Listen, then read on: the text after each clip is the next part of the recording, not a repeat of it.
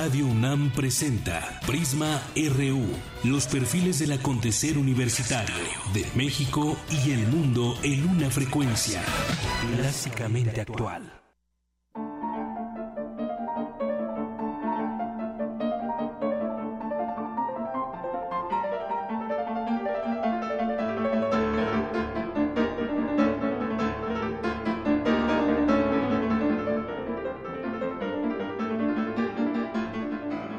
Tal? Muy buenas tardes. ¿Les gusta esta música? Bueno, pues es del disco Impresiones Latinoamericanas de Gustavo Rivero Weber en el piano. Y esta canción se llama Gitanerías de Ernesto Lecuona.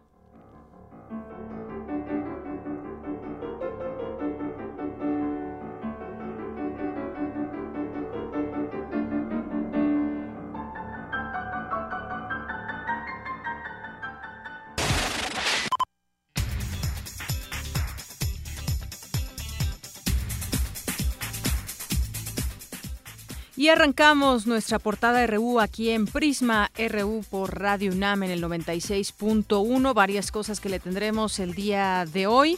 Yo soy Deyanira Morán y en nombre de todo este equipo les saludamos y lo invitamos a que se quede con nosotros las siguientes dos horas. Hoy en nuestra portada universitaria, después de presidir la ceremonia de apertura del ciclo escolar 2016-2017, el rector de la UNAM, Enrique Graue, advirtió sobre la necesidad de no recortar los recursos a la universidad, ya que sería un grave problema para la sociedad. El, el presupuesto de educación superior, si se reduce, va a ser un grave problema para el país.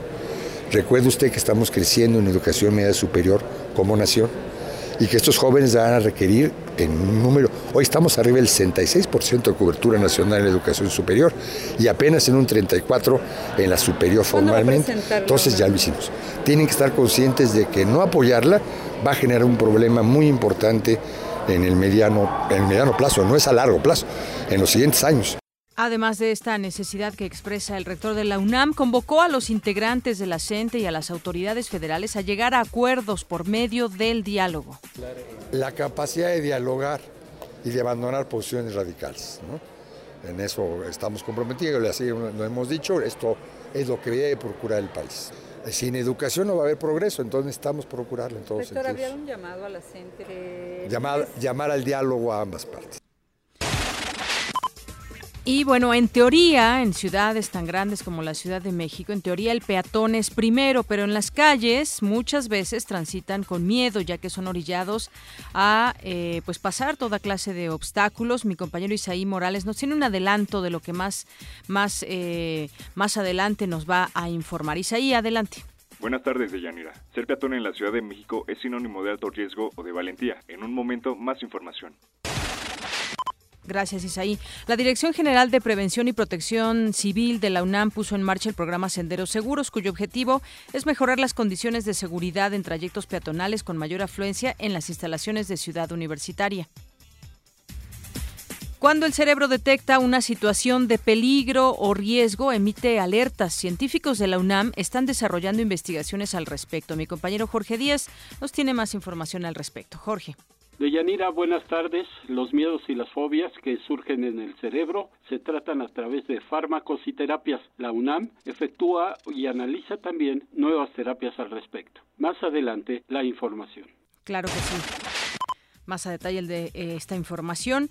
Y el Ejecutivo, en nuestra portada nacional, el Ejecutivo Federal aseguró que no solapará ningún acto de corrupción o fuera de la ley que hayan realizado los gobernadores emanados de su partido o no. Y dejó en claro que cada uno de ellos tendrá que hacerse responsable de sus actos ante las investigaciones que se llevan a cabo. Bueno, pues aquí en una entrevista que de la cual se dio continuidad desde el día de ayer, que dio a, a Televisa, bueno, pues ahí señala que no va a solapar a ninguno de estos eh, gobernadores, sobre todo los que emanan de su partido. Ya ve que hace unos, unos días también Javier Duarte de Veracruz había dicho que tiene todo el respaldo de su partido y del presidente, pues en cuestiones de ilegalidad y en cuestiones de corrupción, ya dijo que no habrá eh, este apoyo, ni mucho menos a gobernadores que estén bajo la lupa que se han, pues hasta el momento hay acusaciones muy fuertes de que se han llevado el dinero peculado, robo, eh, 35 mil millones de pesos tan solo en Veracruz. Y están otros en, en la lupa, que son Roberto Borge de Quintana Roo y también César Duarte de Chihuahua. El fiscal de Jalisco, Eduardo Almaguer, confirmó que Jesús Alfredo Guzmán Salazar, hijo del narcotraficante Joaquín El Chapo Guzmán, es uno de los seis hombres secuestrados el pasado lunes en un restaurante de Puerto Vallarta. La persona de nombre Jesús Alfredo Guzmán Salazar, de 29 años de edad, es hijo de Joaquín Guzmán Loera, así lo se ha acreditado con lo que se localizó en los vehículos las investigaciones que estamos llevando también nos han conducido a la muy avanzada identificación de algunos de los sujetos que perpetraron esta acción y también estas investigaciones y sus vínculos de estos mismos nos llevan a afirmar que pertenecen a este grupo delictivo que ha estado operando en los últimos años en nuestro estado. Y en este espacio de Prisma RU platicaremos con Ricardo Ravelo, periodista del semanario Proceso y especialista en temas de narcotráfico, por este tema de lo que sucedió allá en Puerto Vallarta. El subsecretario de Gobernación, Luis Enrique Miranda, reconoció que la reunión entre los maestros de la Coordinadora Nacional de Trabajadores de la Educación y la Secretaría de Gobernación concluyó sin acuerdos. Sin embargo, les invitaron seriamente a presentarse a impartir clases el próximo 22 de agosto invitarles seriamente a que el próximo lunes acudan a sus aulas de trabajo, decirles que el que acudan a sus aulas y que continúen con su trabajo y que los niños eh, reciban eh, su educación en cada uno de los lugares no impide ni niega ni cierra el diálogo, por el contrario lo apertura. Bueno, y en este mismo tema también ya el presidente de la Comisión Nacional de Derechos Humanos, Luis Raúl González Pérez, llamó al magisterio disidente y a las autoridades gubernamentales a tener como eje rector el que no se afecten a terceros y sobre todo a niños y adolescentes. Por su parte, líderes de la respondieron que consultaron con las bases el llamado de la Secretaría de Gobernación. Habla Enrique Enríquez, dirigente de la sección 9. Aún no hay ningún acuerdo planteado por la Secretaría de Gobernación. En ese sentido, la Coordinadora Nacional de Trabajadores de la Educación se reserva su derecho a seguir analizando el plan de acción a seguir. Por lo tanto, tenemos que declararles a ustedes que no acuerdo ninguno y que nos dirigimos a nuestras instancias. La dirigencia nacional y los diputados federales del PRD acordaron con la CENTE trabajar en impulsar y elaborar una iniciativa ciudadana para reformar las leyes secundarias de la reforma educativa. Y ayer por la tarde, estudiantes y habitantes de Cuernavaca marcharon de la Universidad Autónoma del Estado de Morelos hacia el centro de la ciudad en un acto contra la inseguridad. Al respecto, el gobernador de Morelos, Graco Ramírez, dijo que las marchas contra la inseguridad son una cortina de humo a una realidad que se vive en el Estado. México es el segundo mercado más importante en América Latina para la red social Twitter. Mi compañera Virginia Sánchez con más información. Deyanira y auditorio, muy buenas tardes. México se ha ubicado como el segundo país en América Latina y el séptimo a nivel mundial en cuanto a penetración de Twitter. Más adelante la información. Muy bien, muchas gracias Vicky. Y actualmente nuestra portada, en nuestra portada eh, de Economía y Finanzas, actualmente el 4.7% del total de los trabajadores activos en México está empleado bajo el esquema de contratación por honorarios. Abraham Menchaca nos tiene información al respecto. ¿Qué tal, Deyanira? Buenas tardes. El esquema de contratación que niega la estabilidad laboral se ha incrementado en los últimos años. Más adelante los detalles. Gracias. Gracias, Abraham. Y este miércoles el dólar en ventanilla se vende en 18.54 pesos. Y hoy, en nuestra portada internacional, la embajadora estadounidense Roberta Jacobson aseguró que la relación entre México y Estados Unidos no necesita protegerse con un plan B en caso de que Donald Trump gane la presidencia. El candidato republicano a la presidencia de Estados Unidos, Donald Trump, anunció el nombramiento de Stephen Bannon como director gerente de campaña y el ascenso de Kellyanne Conway a gerente de su equipo. Por su parte, Hillary Clinton, candidata demócrata, anunció la conformación del equipo encargado de preparar el traspaso de poder con el presidente saliente Barack Obama en caso de que gane las elecciones en noviembre. Y la presidenta de Brasil, Dilma Rousseff, ha decidido acudir personalmente al Senado para presentar su defensa en la última fase del juicio que le puede costar el cargo.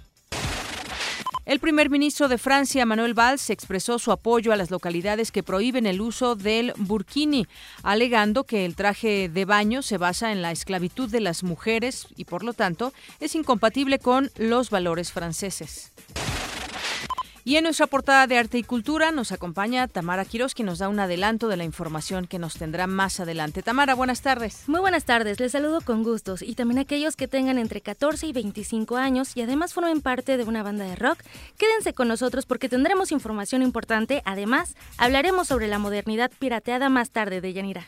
Gracias. Portada RU. Nos vamos con mi compañero Eric Morales en el Zarpazo. Zarpazo RU, ¿cómo estás, Eric?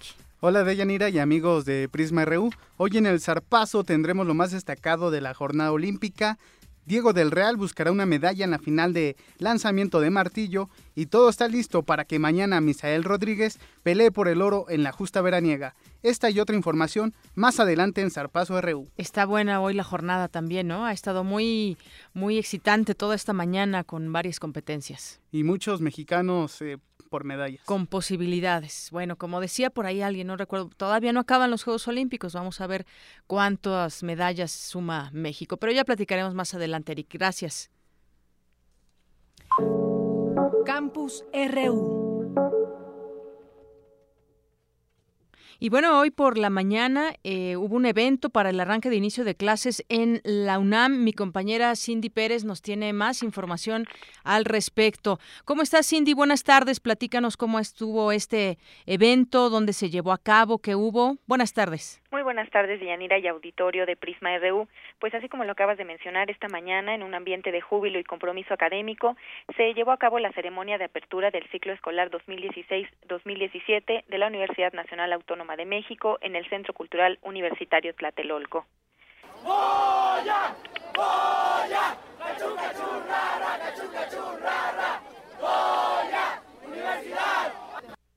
Ante cientos de alumnos, académicos y autoridades congregadas, el rector de la universidad, Enrique Graue, subrayó que la UNAM es una de las mejores instituciones educativas del mundo y que solo a través de una educación de calidad podemos superar nuestras diferencias. Podemos escucharlo. Los universitarios entendemos que México es una nación multicultural, pluriétnica, megadiversa y con una sociedad desigual e inequitativa. Sabemos y a ello hemos dedicado nuestras vidas, que solo a través de la educación y de una educación de calidad en todos sus niveles, podremos superar nuestras diferencias y aspirar a un México mejor. En ello, la universidad y los universitarios estamos comprometidos. Al hacer uso de la palabra en representación del sector académico de la universidad, la investigadora emérita del Instituto de Investigaciones Filológicas, Mercedes de la Garza, resaltó la importancia de la universidad para el desarrollo del país.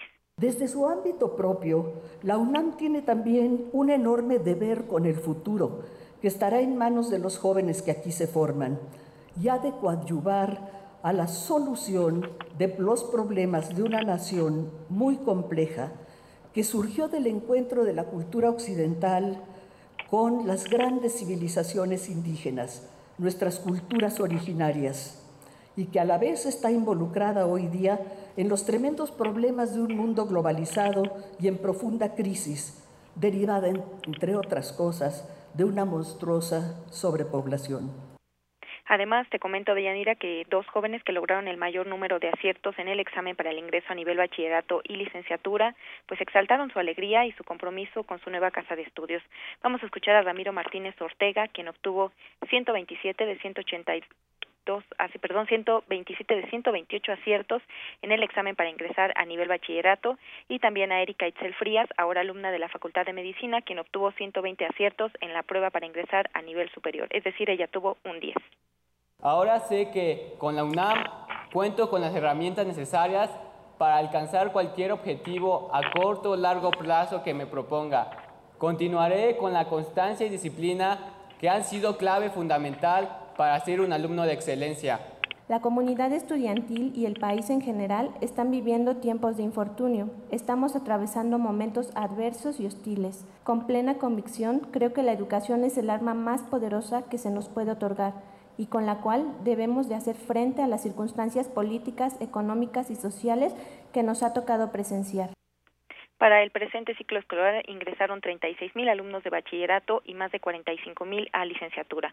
Al evento de Yanira asistieron los exrectores Juan Ramón de la Fuente, Pablo González Casanova y Francisco Barnes de Castro. Hasta aquí el reporte de Yanira. Muchas gracias, Cindy. Buenas tardes. Muy buenas tardes. Bueno, pues así es, quedó ya esta ceremonia de apertura del ciclo 2016-2017 ahí en el Centro Cultural Tlatelolco, donde escuchábamos la voz también del, eh, del rector Enrique Graue que decía, solo a través de una educación de calidad en todos los niveles podremos superar nuestras diferencias y aspirar a un México mejor. La voz también de, de, de los propios estudiantes que estarán siendo parte de esta, de esta generación y de este ciclo escolar. Y bueno, en otras cosas, siguiendo con temas eh, de los cuales se habla en la UNAM, la UNAM analiza nuevos métodos para detectar qué genera, qué genera las alertas en el cerebro que provocan miedos y fobias. Mi compañero Jorge Díaz nos tiene más información al respecto. Adelante, Jorge. Deyanira, buenas tardes. La UNAM, a través del Instituto de Fisiología Celular, busca nuevas alternativas para detectar las neuronas que provocan el miedo y las fobias, así como otros padecimientos. Se tratan con terapias de exposición, fármacos y en casos extremos con electrodos en la amígdala del cerebro. El doctor Francisco Sotres Bayón explicó los dos tipos de reacciones hacia los miedos que tenemos los seres humanos la manera en la que se detecta el peligro eh, o se, se, detectan amenazas en el cerebro puede ocurrir de dos maneras, una que es la rápida y otra lenta. La rápida ocurre en unos cuantos milisegundos y involucra actividad en una zona del cerebro que se llama la amígdala y otra y la rápida, la, la lenta, perdón, es a través de, la, las cortezas prefrontales eh, del cerebro y tarda cientos de milisegundos. El método más utilizado para tratar estos padecimientos es la terapia de exposición, en la que se trabaja con el elemento que provoca el miedo. El doctor Sotres Bayón dijo que la reacción rápida implica impulsos que el cerebro humano utiliza sin pedir permiso, es decir, no se razona la acción del humano, mientras que en la lenta se pueden medir consecuencias y hasta las maneras de solucionar el miedo e incluso evitar la fobia. Sin embargo, en el instituto se buscan nuevas alternativas. En la UNAM lo que estamos tratando de hacer es encontrar unas nuevas nuevas terapias que, involucren no modificar toda la, la actividad cerebral eh, con, con fármacos que se inyectan o se administran por vía oral, o eh, con vías invasivas como el electrodo, sino tratar de identificar específicamente los circuitos neuronales que están involucrados en inhibir el miedo y procesar estas respuestas de defensa ante una amenaza eh, identificando exactamente cuáles son las neuronas que están implicadas o que están funcionando mal en, estos trastornos y entonces poder actuar de manera muy específica en estos circuitos cerebrales sin tener que modificar la actividad de, de otras regiones que, que pueden provocar efectos no deseados. La información que yo tengo de Yanira Gracias, Jorge. Muy buenas tardes. Y bueno, pues vamos a continuar hablando de esta red social del pajarito azul y me refiero a Twitter. ¿Cómo van las cifras en México? México pues ya tiene 12 millones de usuarios en Twitter. El año pasado, más o menos por estas fechas, eh, se utilizaba esta red social por 8 millones de usuarios. Hoy la cifra va en 12 millones aproximadamente y se ha situado como el segundo país en América Latina y el séptimo mercado a nivel mundial más importante para esta red social. Mi compañera Virginia Sánchez nos tiene los detalles. Adelante, Vicky. Buenas tardes, Dayanira y auditorio de Prisma RU. Las redes sociales con mayor penetración en México son Facebook, con un 97% de preferencia, YouTube con un 70% y Twitter con un 59%. México se ha posicionado como el séptimo mercado más importante para Twitter con 12.4 millones de usuarios. En América Latina es el segundo país más importante en este sentido después de Brasil. Sin embargo, hay estudios que indican que a las redes sociales no se les da el uso que desearían algunas instituciones, en particular para la divulgación de la ciencia. El doctor Carlos Adolfo Piña García, investigador del Instituto de Matemáticas Aplicadas y en Sistemas de la UNAM, señala lo positivo de que México tenga este posicionamiento. Uno de los principales beneficios es que a través de la expresión de los llamados tweets en estos 140 caracteres sería más fácil extraer conocimiento o extraer información que nos pudiera llevar a determinar el comportamiento o tener una especie de, un microscopio social o un microscopio citadino que nos llevara a entender el comportamiento de la sociedad en términos de un análisis de sentimiento, lo que expresa la gente en diversas delegaciones, por así decirlo, en el Distrito Federal o en otros estados de la República en términos de participación política o incluso a nivel de delincuencia, porque es bien sabido que bueno, Twitter es muy utilizado en el Distrito Federal, seguido por Monterrey, Guadalajara, evidentemente, pero en otros estados de la República es un poquito bajo. Habría que ver, no tenemos a lo mejor la tecnología o los dispositivos para utilizarlo. Entonces hay cúmulos o grupos de personas de la República que no cuentan con la tecnología o la infraestructura para siquiera utilizar un dispositivo móvil. El especialista presentó en la conferencia de sistemas complejos en Arizona una investigación sobre qué tanto tuiteaban los mexicanos sobre ciencia. Nos encontramos que el nivel de producción o de compartir información científica pues es relativamente bajo a nivel internacional. Si comparamos a México con potencias como Estados Unidos o Inglaterra pues estamos relativamente bajos, pero si nos comparamos a nivel Latinoamérica pues estamos en segundo lugar y simplemente estamos atrás de Brasil. Las mujeres publican el doble de mensajes que los hombres lo que significa que tienen más interacción en las redes sociales. Hasta aquí la información. Buenas tardes. Muchas gracias, Vicky. Bueno, pues más bien, mm, más que tuitear sobre ciencia, mucha gente pues utiliza esta red social para, pues para intercambiar mensajes de manera casi instantánea, o instantánea sobre muchas otras cosas, temas, dónde estoy, qué estoy comiendo, qué estoy haciendo. Desafortunadamente también han tenido las redes sociales y Twitter pues una penetración en algunos lugares negativa en torno a, por ejemplo, lanzar rumores que puedan perjudicar a la sociedad y demás, incluso en algunos en algunos países hasta se ha limitado este uso. Yo creo que pues es una red que nos debe de acercar justamente y debe de haber un uso responsable, aunque pues a final de cuentas ahí está y sirve para quien para quien lo requiera y muchas veces no no precisamente para los mejores para los mejores fines, pero bueno, ahí está, 12 millones de mexicanos utilizan Twitter. Y en más información para ofrecer opciones en la adquisición de útiles escolares, equipo de cómputo, software y materiales de apoyo para el estudio la UNAM llevará a cabo la Feria de Útiles Escolares y Cómputo 2016, que se instalará del 18 al 21 de agosto en el Centro de Exposiciones y Congresos UNAM, en Avenida del Imán número 10, y del 23 de agosto al 2 de septiembre en diversos planteles de la universidad. Si usted quiere tener más información, puede consultar www.utilesycomputo.unam.mx. Y bueno, pues nos vamos también a esta información que nos tiene mi compañera Dulce García. El mal manejo de emociones puede provocar colitis y migrañas. Adelante, Dulce. ¿Qué tal, Deyanira? Muy buenas tardes a ti y al auditorio. Ansiedad, angustia, enojo, apego, envidia y miedo son emociones que activan sitios clave en el cerebro, lo que a su vez repercute en el cuerpo.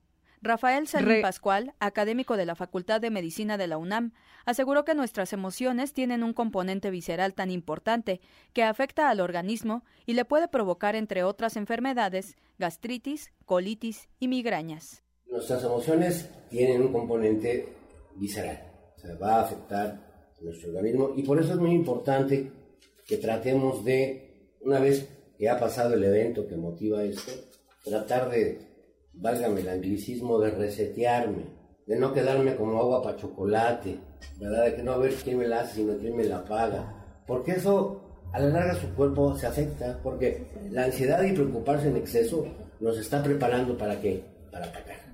Junto con Rafael Salín Pascual, investigadores del Departamento de Psiquiatría y Salud Mental de la Facultad de Medicina de la UNAM, se dan a la tarea de averiguar la manera en que ciertos sentimientos como el odio o el amor influyen en nuestro cuerpo. Si eso ocurre todos los días por mucho tiempo, yo voy a tener gastritis, crecimiento de unas glándulas que son las suprarrenales, contracción muscular todo el tiempo, la gente anda quejándose de contracciones en los músculos deltoides, los músculos maceteros. Esto es un dato de que me estoy llevando las emociones no resueltas por mucho tiempo. Y me afecta, por supuesto. Esto forma parte de los llamados trastornos psicosomáticos, aquellos donde un estado emocional mal resuelto genera manifestaciones orgánicas. Para no contraer malestares, es mejor controlar nuestro temperamento y vivir con tranquilidad. Hasta aquí la información de Yanira. Muy buenas tardes. Gracias, Dulce. Muy buenas tardes. Pues temas comunes eh, que los especialistas de la UNAM nos explican, en este caso, el tema de las emociones. Vamos a hacer un corte, pero antes le quiero regalar algunos libros que tenemos. Nos tiene que llamar por teléfono. Tengo uno que se llama Canto Roto, Silvestre Revueltas, de Julio Estrada. También tenemos por aquí La Gitanilla de Miguel de Cervantes Saavedra, Pasión por la Palabra, homenaje a José Emilio Pacheco de Edith Negrín y Álvaro Ruiz Abreu, que son los coordinadores, y La Autonomía universitaria en México. Eduardo Bárzana García, Jaime Martuchel y Quintana, María Ascensión Morales Ramírez son los coordinadores de este libro. Así que si usted desea alguno, nos puede marcar a nuestro teléfono en cabina 55 36 43 39. Le repito, 55 36 43 39.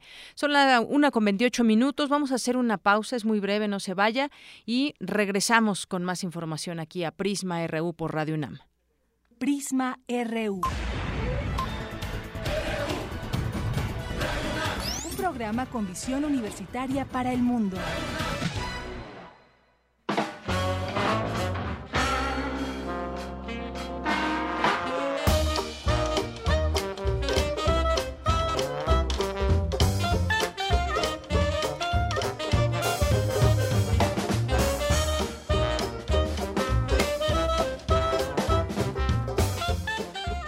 Dijimos que era muy corta nuestra pausa, no se vaya. Y estamos escuchando Revival de el grupo Calacas Jazz Band.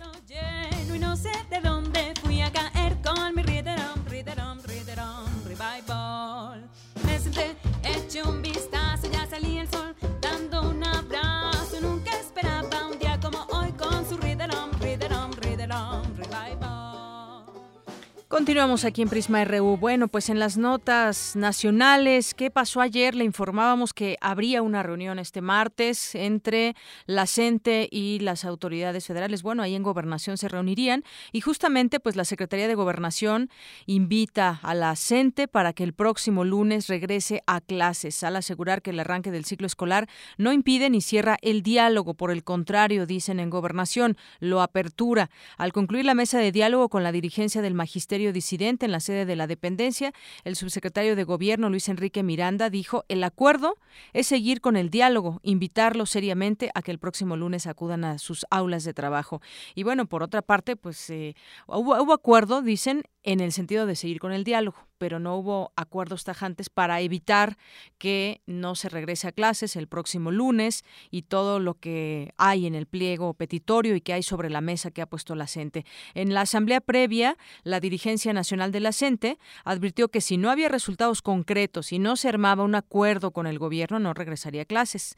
Enrique Enríquez dijo que la reunión terminó sin soluciones, por lo que tendrán que llevar los resultados del encuentro ante las bases magisteriales para determinar si se reinicia o no el ciclo escolar. No hay acuerdos por lo pronto, no se ha roto la mesa, vamos a la valoración y tendremos que llamar a una conferencia de prensa para anunciar nuestra postura, es lo que dijo este líder de la CENTE, que finalmente, pues no hubo acuerdos ayer, pero el diálogo, mientras tanto, continúa, pero prevalece esta amenaza de no regresar a clases y que ahí, pues yo sé, mucha, eh, mucha gente sobre todo en los lugares, en los estados donde se lleven a cabo este, pues, eh, no inicio de clases, la gente va a estar, mucha de ella molesta, los niños no podrán ir, asistir a la escuela de manera normal y bueno, pues, instando al diálogo finalmente, no nos queda otra más que insistir también como sociedad en que se pongan ya de acuerdo para eh, tener las menos afectaciones posibles. Y bueno, mientras tanto, también la dirigencia nacional y los diputados federales del PRD acordaron ya con la CENTE trabajar en impulsar y elaborar una iniciativa ciudadana. Esto para reformar las leyes secundarias de la reforma educativa.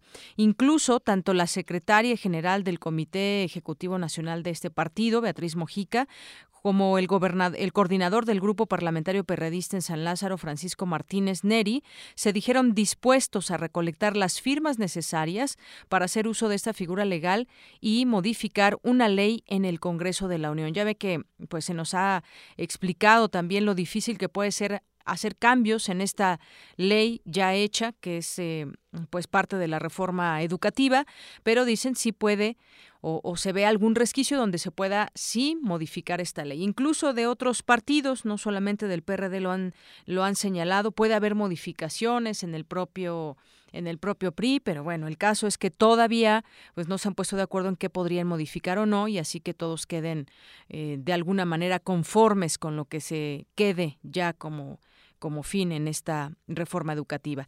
Bueno, esto es lo que está sucediendo. En una reunión en la Cámara de Diputados, líderes de la CENTE y los perredistas sostuvieron su tercera jornada de conversaciones para coadyuvar a encontrar una salida al conflicto. Pero por lo pronto también, la sección 18 de la CENTE en Michoacán elabora ya sus propios libros de texto. Los han llamado alternativos, los cuales venden a las familias en 300 pesos por cada paquete de siete ejemplares.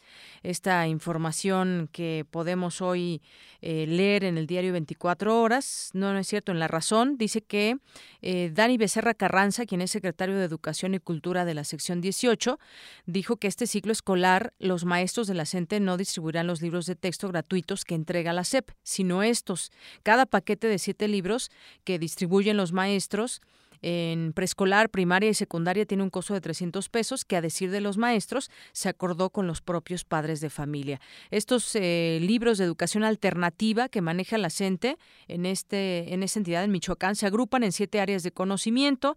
Este año los libros serán distribuidos en 2.445 de las 10.000 eh, escuelas que hay. Estos libros de texto de la coordinadora tienen impresa una carta además dirigida a los padres de familia en la que se lee, se lo leo tal cual dice, el proyecto educativo de los gobiernos neoliberales no está diseñado para responder a las necesidades e intereses de las grandes mayorías del país. Para lograr este propósito no se requieren de trabajadores con elevados niveles de estudios, mucho menos de seres inteligentes y con espíritu transformador.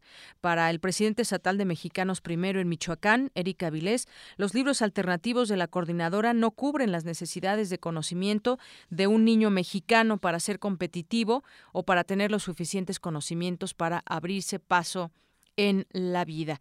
Bueno, eso es lo que ha sucedido en las últimas horas con respecto a la CENTE, los no, no acuerdos en la Secretaría de Gobernación, que el acuerdo más bien es continuar con el diálogo, estos libros allá en Michoacán.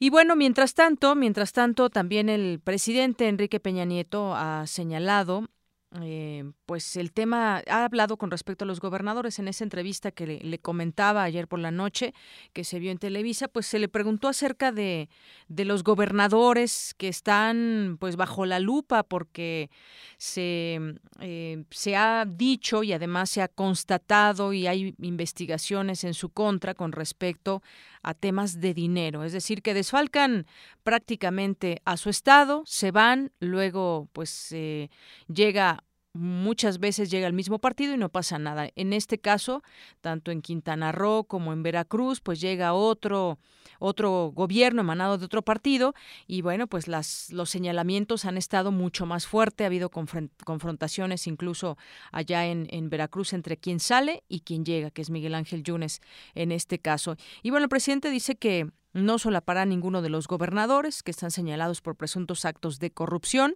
Advirtió que cada uno de ellos tendrá que enfrentar las investigaciones que se realizan en su contra y si cometieron alguna falta, enfrentar el peso de la ley, que para los delitos que se ve presuntamente que han, han cometido, pues se vería la cárcel, ¿no? Hay que recordar casos como el de Granier allá de Tabasco, y bueno, pues en esta segunda parte de la entrevista que se, que se publicó el día de ayer vía televisión, interrogado sobre los casos de los exgobernadores de Nuevo León, Rodrigo Medina y Sonora, el panista Guillermo Padres, que también han recibido señalamientos por presuntos actos de corrupción, expresó que todos ellos deben enfrentar sus procesos y acreditar o responder a los señalamientos.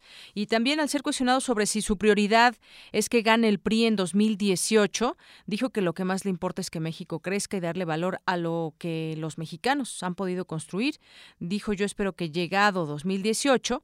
Evidentemente habrá diferentes posiciones, diferentes propuestas, eso es lo que dijo el mandatario. Sobre las elecciones en Estados Unidos, dijo conocer a Hillary Clinton, pero no a Donald Trump, con quien aclaró nunca ha platicado. ratificó su disposición para hablar con cada uno de los candidatos estadounidenses, incluso en Los Pinos. Y llamó a rescatar también otra cosa que ha sido fuertemente criticada, llamó a rescatar las buenas noticias que genera el gobierno federal a través de las reformas estructurales, como la disminución del 10% en gas LP, y el que las familias mexicanas estén pagando menos que hace dos años en su consumo de energía eléctrica. Bueno, pues yo veo aquí una contradicción porque se bajó un poquito el precio, pero después volvió a subir y se nos habla o se nos dice que solamente en los consumidores que tengan un alto consumo, pero luego se transforma o se pasa también al consumo medio o incluso las empresas que pues pagan, se supone, alto consumo, también pasan las cuentas después hacia, hacia abajo, ¿no? Entonces dice que pues no demos malas noticias y que también hay buenas cosas con respecto a las reformas estructurales.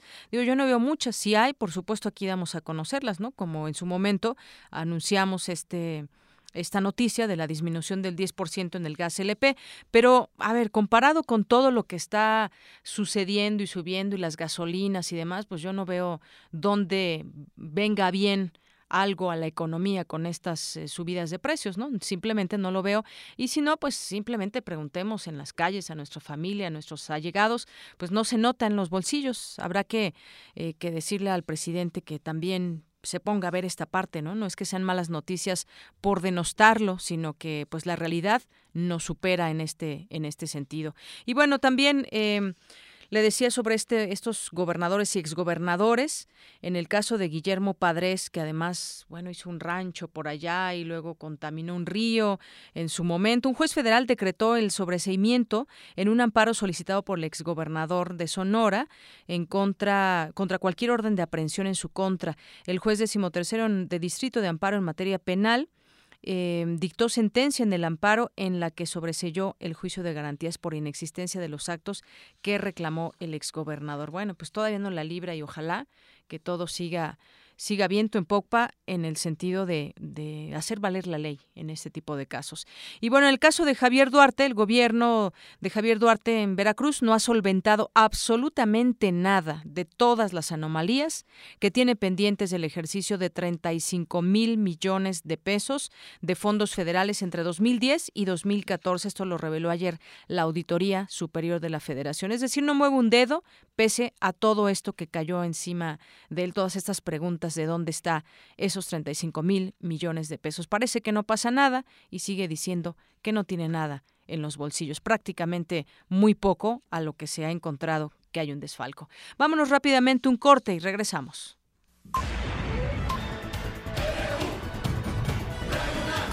Prisma RU.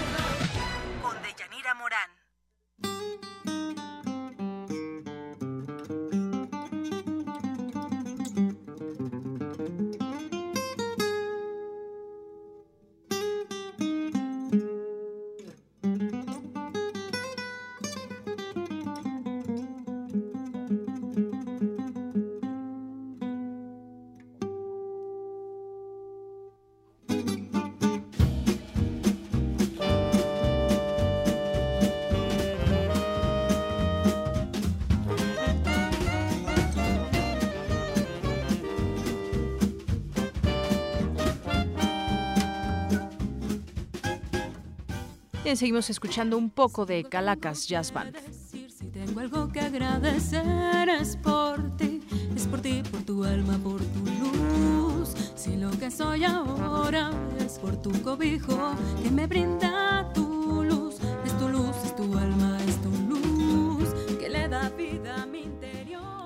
Estamos de regreso, una con 41 minutos y ayer ciudadanos marcharon contra la inseguridad allá en Morelos, piden la renuncia del gobernador Graco Ramírez, ciudadanos, estudiantes de la Universidad Autónoma de Morelos, realizaron esta marcha pacífica en varios puntos del estado de Morelos en exigencia de mayor seguridad en el estado y la renuncia del gobernador. Y es que las cosas durante los últimos meses pues sí se han puesto bastante fuertes en el tema de seguridad allá en Morelos. Tengo la línea telefónica, le agradezco mucho, nos tome esta llamada al rector de la Universidad de Morelos, el doctor Alejandro Vera García.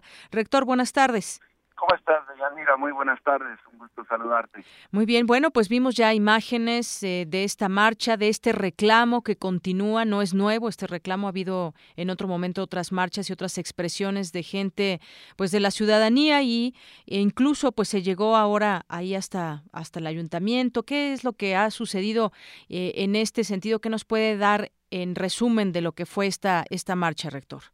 Es una manifestación pacífica acompañada de algunas acciones de resistencia no violentas que sostenemos en el centro de la ciudad, particularmente ahí en las entradas del Palacio de Gobierno y por supuesto con un pliego de demandas que tienen que ver fundamentalmente con la salida del gobernador porque ha usado la mentira como una estrategia de gobierno, no quiere reconocer la gravedad de los hechos en materia de inseguridad de hecho, el día de ayer, eh, pues desapareció uno de los defensores de derechos humanos de las víctimas, el padre Jesús Longar, no se le encuentra y hay, bueno, pues una serie de casos que no se han atendido, que no se resuelven y no pasa un día en nuestro estado que no suceda un hecho violento. Es una situación que nos afecta. Nosotros tenemos compañeros estudiantes, trabajadores, administrativos, académicos eh, y funcionarios también asesinados, secuestrados, extorsionados, y es algo, bueno, pues que afecta no solo a la población universitaria, sino a la comunidad en su conjunto. Y en ese sentido es que decidimos manifestarnos pidiendo la salida del gobernador para que se instaure un gobierno de reconciliación que parta del reconocimiento de la realidad, que me parece es lo primero que tenemos que hacer para encontrar la solución a muchos de los problemas de inseguridad y de violaciones graves a derechos humanos como los que eh, tienen que ver con asesinatos de defensores eh, de derechos humanos en las eh, comunidades y en los pueblos aledaños a donde se están impulsando los megaproyectos. Eh, esto estamos viendo, pues llegó incluso a las estas sedes de los tres poderes, el Palacio de Gobierno Estatal, el Congreso de Morelos, el Tribunal Superior de Justicia. En varias eh, entrevistas ha señalado el propio gobernador Graco Ramírez que los índices de delincuencia han bajado y que, bueno, pues todo esto es una campaña en, en su contra y ha hecho señalamientos también en contra suya. ¿Qué nos puede decir al respecto? Yo sé que es una denuncia ciudadana lo que vimos ayer en las calles, pero pues ha respondido también el propio gobernador. Sí, él eh, por supuesto ha planteado eh, como respuesta que estamos buscando nosotros ocultar el mal manejo de los recursos universitarios, que no nos estamos sometiendo a las auditorías, cosa que no es cierto, todos los años se nos audita, tenemos nosotros solventadas auditorías ya desde el 2012, 2013, 2014 y 15, en fin, está en curso.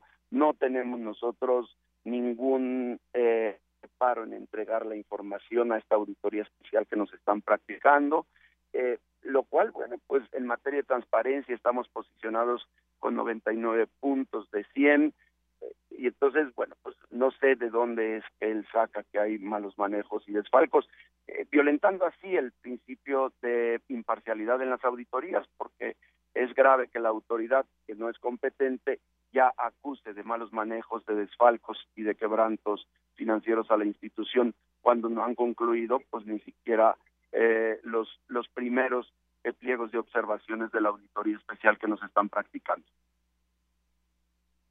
Bueno, bueno, bueno. Sí, le escucho perfectamente. Eh, le decía, esto es parte de las acusaciones que han hecho, incluso pues el propio Congreso de Morelos lo acusó por desviar 10 millones de, pesos y bueno, han, han, hecho una serie de declaraciones en su contra, ya parte de ello nos comentaba en ese momento, pero incluso, incluso el gobierno de Morelos denunció a usted y al propio Javier Sicilia. Sí, porque nosotros tenemos un programa de extensión de atención a víctimas, un programa de formación ciudadana y por supuesto en el ámbito de nuestra autonomía hemos decidido apoyar financieramente a estos y a otros programas pero nunca transfiriendo recursos a movimientos sociales como nos acusan. Son programas de formación ciudadana, son programas de atención a víctimas. Eh, ahí está la información que aprobó el propio Consejo Universitario, porque no fui yo, es el Consejo Universitario que, dada la gravedad del asunto de inseguridad que vivimos, decidió impulsar eh, dentro de su eh, plan institucional de extensión universitaria estos programas porque creemos que es una manera de contribuir con la población y con la sociedad civil organizada en este sentido. En este caso, usted diría a mí, eh, búsquenme, no tengo nada que ver en esto, pero sin embargo están estos señalamientos, ¿no?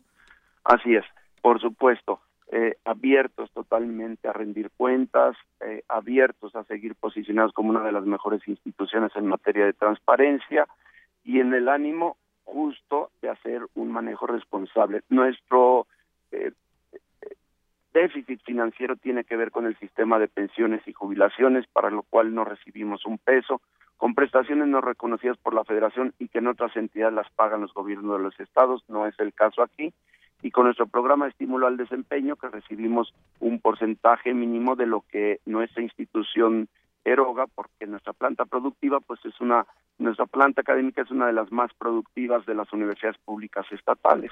En materia de capacidad académica estamos posicionados en los mejores con los mejores indicadores. Muy bien. Bueno, pues yo le agradezco estos minutos aquí en Prisma RU de Radio UNAM, rector de la Universidad de Morelos, doctor Alejandro Vera García. Buenas tardes. Uh, muy buenas tardes y un saludo a toda la comunidad universitaria. Muchas gracias. Hasta luego. Hasta luego. Bueno, pues ahí vemos eh, parte. Hay que destacar dos cosas. Una, pues es eh, esta marcha de nueva cuenta allá en Morelos, donde desde mucho tiempo atrás, incluso podríamos decir prácticamente desde que llegó Graco y los índices de violencia en el caso de algunos lugares en especial se incrementó, o por lo menos ese es el sentir ciudadano desde fuera y desde dentro de Morelos. Él ha atajado a decir que están llevando a cabo planes y estrategias para acabar con este tema, pero hemos en especial varios casos muy fuertes como el asesinato de una de una alcaldesa, la de Temisco, como el caso de las fosas y otros que se me puedan eh, escapar ahí. Y bueno, pues obviamente hay mucha gente que se ha unido a asociaciones civiles para decirle al gobernador ya basta en este, en este sentido. Y bueno, pues otra también los señalamientos que de, entre, las, entre algunos se están haciendo. El caso propio del rector de la universidad que ya nos comentaba y le preguntábamos al respecto de estos señalamientos que pesan en su contra, pero bueno, el caso es que Morelos es uno de los focos rojos que se han prendido durante los últimos años en nuestro país. Una con 49 minutos. Prisma RU. Un programa con visión universitaria para el mundo. Arte y cultura.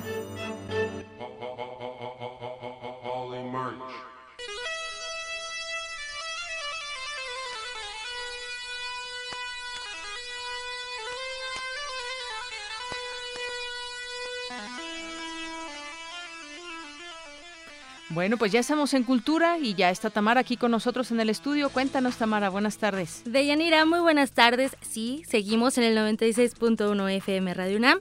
Lo que escuchamos de fondo es La Cita, un éxito del High Energy que dio a conocer aproximadamente en el año de 1987 Tony Barrera de la disco máquina Polymarch. Sin duda, Deyanira, los años 80 marcaron a toda una generación eh, que podía escuchar la música nueva y la tendencia en los pasos de baile con tan solo acudir a los eventos sonideros. Hoy les recomendamos Modernidad Pirateada, que es una exposición colectiva que parte de la investigación y el análisis de distintas culturas musicales del país, realizada por el artista J. Izquierdo. ¿Qué nos espera en Modernidad Pirateada? Bueno, instalaciones que representan escenarios de baile que conjugan las melodías tropicales y el color de los tianguis, los discos o las películas que también forman parte del acervo de la vida urbana. Esta exposición se está presentando en el Museo Universitario del Chopo. Eh, de hecho, hoy hay un, un un conversatorio, La ciudad como archivo y el artista como pepenador, de 7 de la noche a 9. Eh, la entrada es totalmente libre, solamente que el cupo es limitado a 50 personas. Es una muy buena opción de Yanira, una muestra que, además del, del, movimiento sonidero, se aborda la relación musical entre Colombia y la ciudad de Monterrey, el punk de Guadalajara, la apropiación musical de los grupos de black metal mexicano y las disqueras independientes, el hard, hardcore, hardcore y el rock.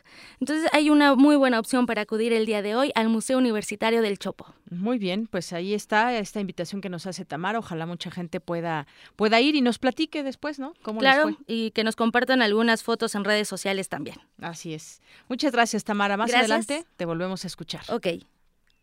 Y es la una con 51 minutos. Nos vamos ahora a nuestro Zarpazo RU. Ya está por aquí. No antes del Zarpazo, ya me estoy adelantando. Nos vamos con esta información de mi compañera eh, Virginia Sánchez, porque la introducción de la imprenta en América tuvo como objetivo primordial la edición de libros en lenguas indígenas. Y Vicky Sánchez nos platica. Buenas tardes, Dayanira y apreciable auditorio de Prisma RU. La edición de libros en lenguas indígenas fue el propósito primordial de la introducción de la imprenta en América.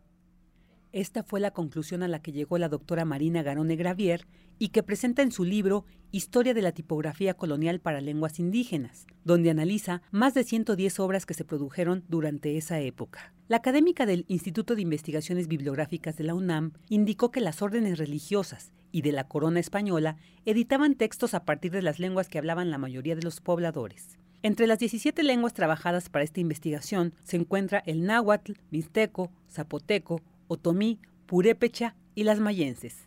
Habla el especialista. Esta conclusión se puede comprobar de distintas maneras, primero viendo materialmente cuántas obras producidas en lenguas indígenas hubo en el primer siglo de conquista, en el primer siglo de contacto cultural, el número es realmente alto, es decir, hay otras materias que no figuran en la producción bibliográfica mexicana del siglo XVI. La solicitud expresa de Zumárraga, el primer obispo que fue quien alentó esta solicitud ante las autoridades españolas, es muy tajante en ese punto y después es reforzada por los primeros tres concilios mexicanos que se celebran también en el siglo XVI y los propios documentos impresos lo señalan. Entonces es una opinión a la luz de la producción material, ¿no? De lo que encontramos.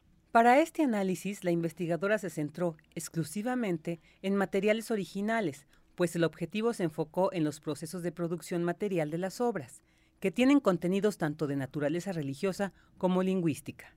La naturaleza de los libros que se produjeron son de dos grandes tipos, de características religiosas, son distintos eh, géneros de obras de naturaleza religiosa, catecismos, sermonarios, doctrinas, manuales de sacramentos, y de naturaleza lingüística, es decir, gramáticas y vocabularios. Los autores son eminentemente religiosos, hay algunos autores civiles, pero obviamente los escritores de estas obras son europeos, que tienen eh, en algunos casos un conocimiento profundísimo, no solo de las lenguas, sino también de las culturas con las que trabajan, esos autores no trabajaron de manera aislada, trabajaron siempre en contacto con hablantes, con personas de la propia cultura. Entonces estos libros reflejan una visión eminentemente europea de las lenguas y de una serie de aspectos indígenas, no son de autores indígenas en el sentido como lo podríamos encontrar en la producción literaria contemporánea de obras en lenguas indígenas. Garone señala que los libros analizados se encuentran en diversos acervos patrimoniales de varios estados del país, aunque existen muchas publicaciones fuera de México que desafortunadamente no pueden ser consultadas para los interesados de forma directa. Hasta aquí la información. Buenas tardes. Gracias, Vicky. Muy buenas tardes. Y bueno, pues ya se llevaron los libros que regalábamos al inicio de la emisión. Canto Roto, Fernando López Leiva, La Gitanilla, Emanuel Aranda Salazar y eh, Pasión por la Palabra, Tania López Ramírez, Autonomía Universitaria en México, eh, Menali Robledo Rodríguez. Tienen que pasar aquí a nuestras instalaciones de Radio UNAM en Adolfo Prieto número 133 a la subdirección de información. Ahí se, le, les entregamos sus regalos, sus libros. Y tenemos también algunos comentarios por Twitter. Jorge Vega Granados nos manda saludos a todos los que realizan el programa. Muchas gracias, Jorge. Es todo un equipo el que está, el que está al frente de todo eh, de este programa. Muchas gracias. Y los eh, Fernando López Leiva, los mejores deseos a Deyanir en este nuevo proyecto. Gracias, Fernando. Y nos vamos a nuestro zarpazo. Zarpazo RU. Adelante, Eric. ¿Cómo estás? Hola Deyanira, pues tenemos buenas noticias para todos los seguidores del Club Universidad porque vamos a regalar dos pases dobles a, para el partido entre los Pumas del UNAM y el equipo de Monterrey que se llevará a cabo el próximo domingo en la cancha de Ciudad Universitaria. Esperemos que le vaya muy bien a los Pumas después de lo que sucedió la vez pasada. Esperemos que sí. Y solo nos tienen que llamar a cabina al teléfono 5536 4339 para que se lleven los boletos. Muy bien. Y bueno, te comento que como parte de las jornadas de bienvenida al deporte universitario, la UNAM y el programa Tochito NFL montaron en las islas de Ciudad Universitaria una zona interactiva para que los alumnos pusieran a prueba su agilidad, velocidad y fuerza. Carreras de, en zigzag, metralletas, saltos y atrapadas de balones formaron parte de las actividades en las que participaron hombres y mujeres amantes del fútbol americano. En este marco también se llevaron a cabo exhibiciones de esgrima, ajedrez, gimnasia, tiro con arco y paseo ciclista. Todo esto para que la comunidad universitaria conozca precisamente las actividades deportivas de nuestra universidad. Y en información olímpica, las mexicanas Nuria Diosdado y Karen Achach terminaron en el lugar 11 de la final de nado sincronizado. Con esto, nuestro país obtuvo la mejor posición en esa competencia desde Sydney 2000. Y, además, déjame comentarte, Eric, seguramente las viste en este nado sincronizado. Bellísima, espectacular su, su, participación, me lo pareció a mí. Así es, no quedaron tan lejos en los puntos con las ganadoras que fue la pareja rusa. Sí. Así que... Tremendas las rusas. Sí, dieron una, una buena demostración en esta disciplina y al respecto Karen Achach dijo estar contenta con el resultado. Estamos muy satisfechas, se logró el objetivo que era la final, la puntuación la logramos subir de la preliminar aquí y bueno, aunque eran décimas, así es esto, estamos en la final olímpica y era lo que queríamos. Un avance muy muy grande y de hace cuatro años acá somos otras, somos otras en cuanto a pareja obviamente, pero más allá del nado sincronizado mexicano es otro, entonces creo que vamos por muy buen camino y esto ya es algo buenísimo para nosotras y para México. Y en estos momentos, Paola Espinosa y Alejandra Orozco participan en las preliminares de clavados individuales desde la plataforma de 10 metros. Las clavadistas mexicanas buscan el pase a las semifinales que se llevarán a cabo el día de mañana. Y además, hoy en nuestra efeméride deportiva recordamos cuando Michael Phelps hizo historia. El 17 de agosto de 2008, el nadador estadounidense Michael Phelps se convirtió en el primer atleta en ganar ocho medallas de oro en unos Juegos Olímpicos. El tiburón de Baltimore dominó todas las pruebas que disputó en los Juegos de Beijing.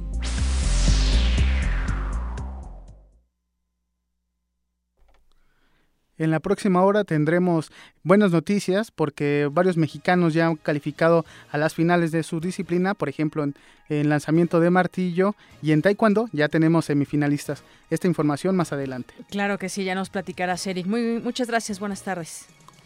Y bueno, pues nos vamos ya a lo que ha sucedido en nuestra primera hora aquí en Prisma RU y lo que vendrá para a partir de este momento y hasta las 3 de la tarde. Ruth, buenas tardes. Gracias, Deyanira. Buenas tardes a ti y a todo nuestro auditorio. En la primera hora de Prisma RU, desde el Centro Cultural Universitario Tlatelolco, dimos a conocer todos los detalles de la ceremonia de apertura del ciclo escolar 2016-2017 de la UNAM. El rector, Enrique Graue, dijo que solo a través de una educación de calidad superaremos las diferencias. Los universitarios entendemos que México es una nación multicultural, pluriétnica, mega diversa y con una sociedad desigual e inequitativa. Sabemos, y a ello hemos dedicado nuestras vidas, que solo a través de la educación y de una educación de calidad en todos sus niveles, podremos superar nuestras diferencias y aspirar a un México mejor. En ello, la universidad y los universitarios estamos comprometidos. En entrevista, el rector de la Universidad Autónoma del Estado de Morelos, Alejandro Vera Jiménez, aseguró que la manifestación de ayer en Cuernavaca es resultado de la inconformidad ciudadana. Y por supuesto, con un pliego de demandas que tienen que ver fundamentalmente con la salida del gobernador, porque ha usado la mentira como una estrategia de gobierno, no quiere reconocer la gravedad de los hechos en materia de inseguridad. De hecho, el día de ayer, eh, pues desapareció uno de los defensores de derechos humanos de las víctimas, el padre Jesús Longar, no se le encuentra y hay, bueno, pues una serie de casos que no se han atendido, que no se resuelven y no pasa un día en nuestro estado que no suceda un hecho violento.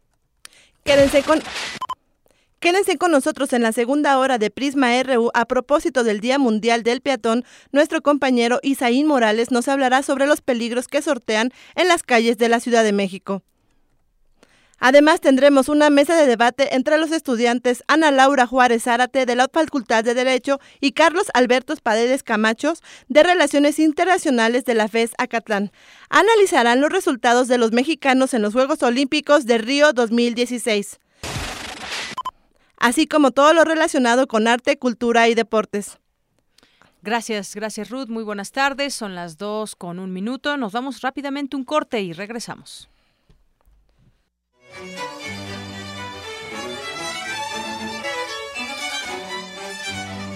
XEUN Radio UNAM.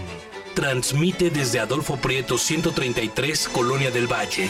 Delegación Benito Juárez. Código postal 03100.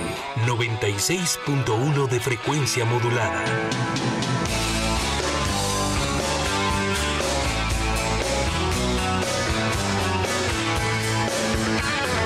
Clásicamente actual.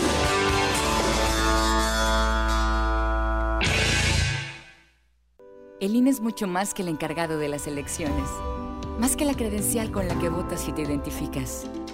El INE existe para garantizar tus derechos político-electorales, para impulsar el poder de todos sin importar su edad, para que se escuche tu opinión y se sume a otras, para promover el diálogo, la tolerancia y el respeto. Descubre y comparte tu poder ciudadano. Contigo, México es más. Súmate. Instituto Nacional Electoral. INE. Testimonio de oídas. Música nueva en voz de sus creadores. De sus intérpretes. Un autorretrato sonoro de la música de hoy.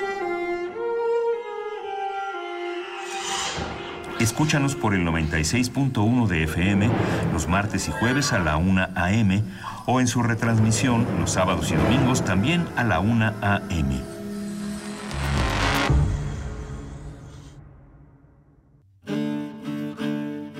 Sumérgete en la música del planeta.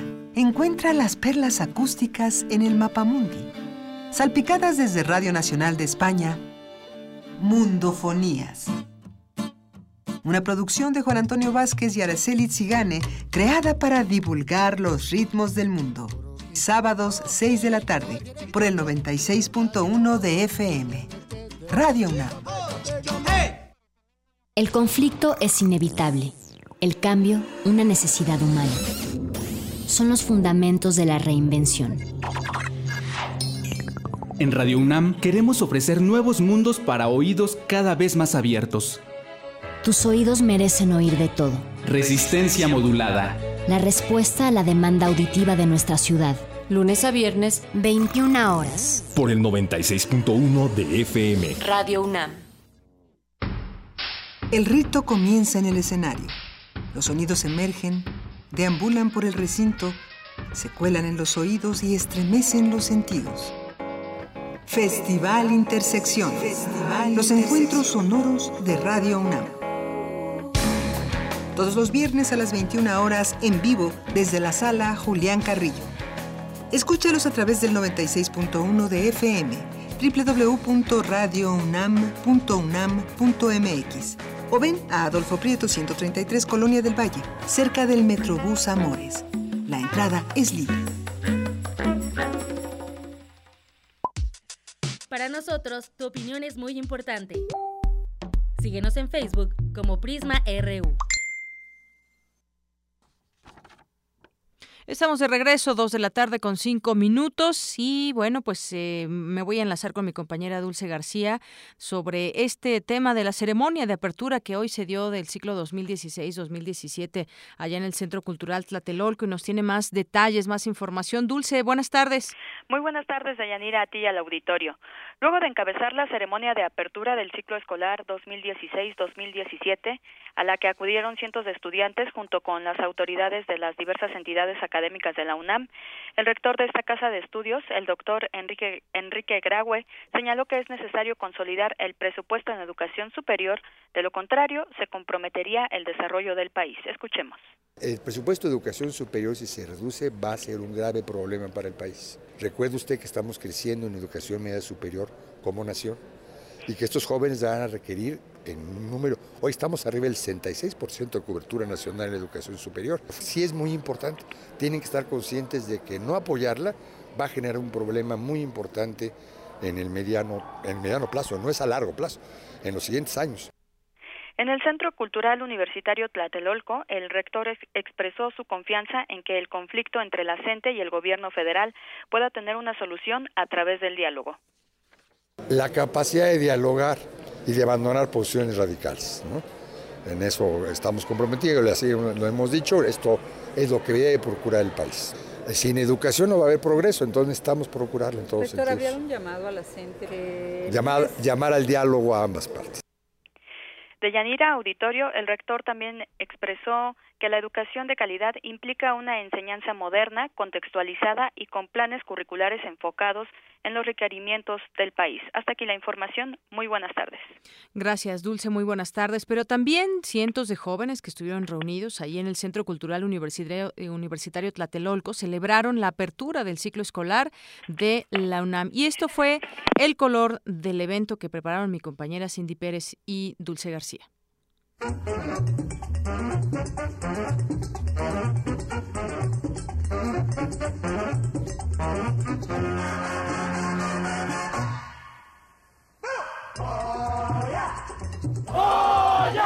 ¡Oya! ¡Cachú, cachú, rara! ¡Cachú, cachú, rara! ¡Oya! ¡Universidad! S, Puma, Puma, ra, ra, ra. Goya enérgico de una juventud emocionada. Los Pumas emergentes comienzan a dar sus primeros ronroneos. Alegres, los nuevos universitarios muestran en su mirada pueril las ansias de cumplir sus sueños. La máxima casa de estudios del país los acoge. Las áreas que domina la UNAM los entusiasman. Dar un grano de arena, ¿no? Como todos deberíamos de, de hacerlo, ¿no? Haciendo investigación, trabajando para la industria, eh, haciendo un trabajo ético. De la Facultad de Psicología, me llamo Alejandra Rosario Y tengo 17 años. Pues es una universidad que te da realmente muchas oportunidades, te da grandes cosas que pues hay que saber aprovechar para tener un mejor, un mejor país, para poder hacer un cambio.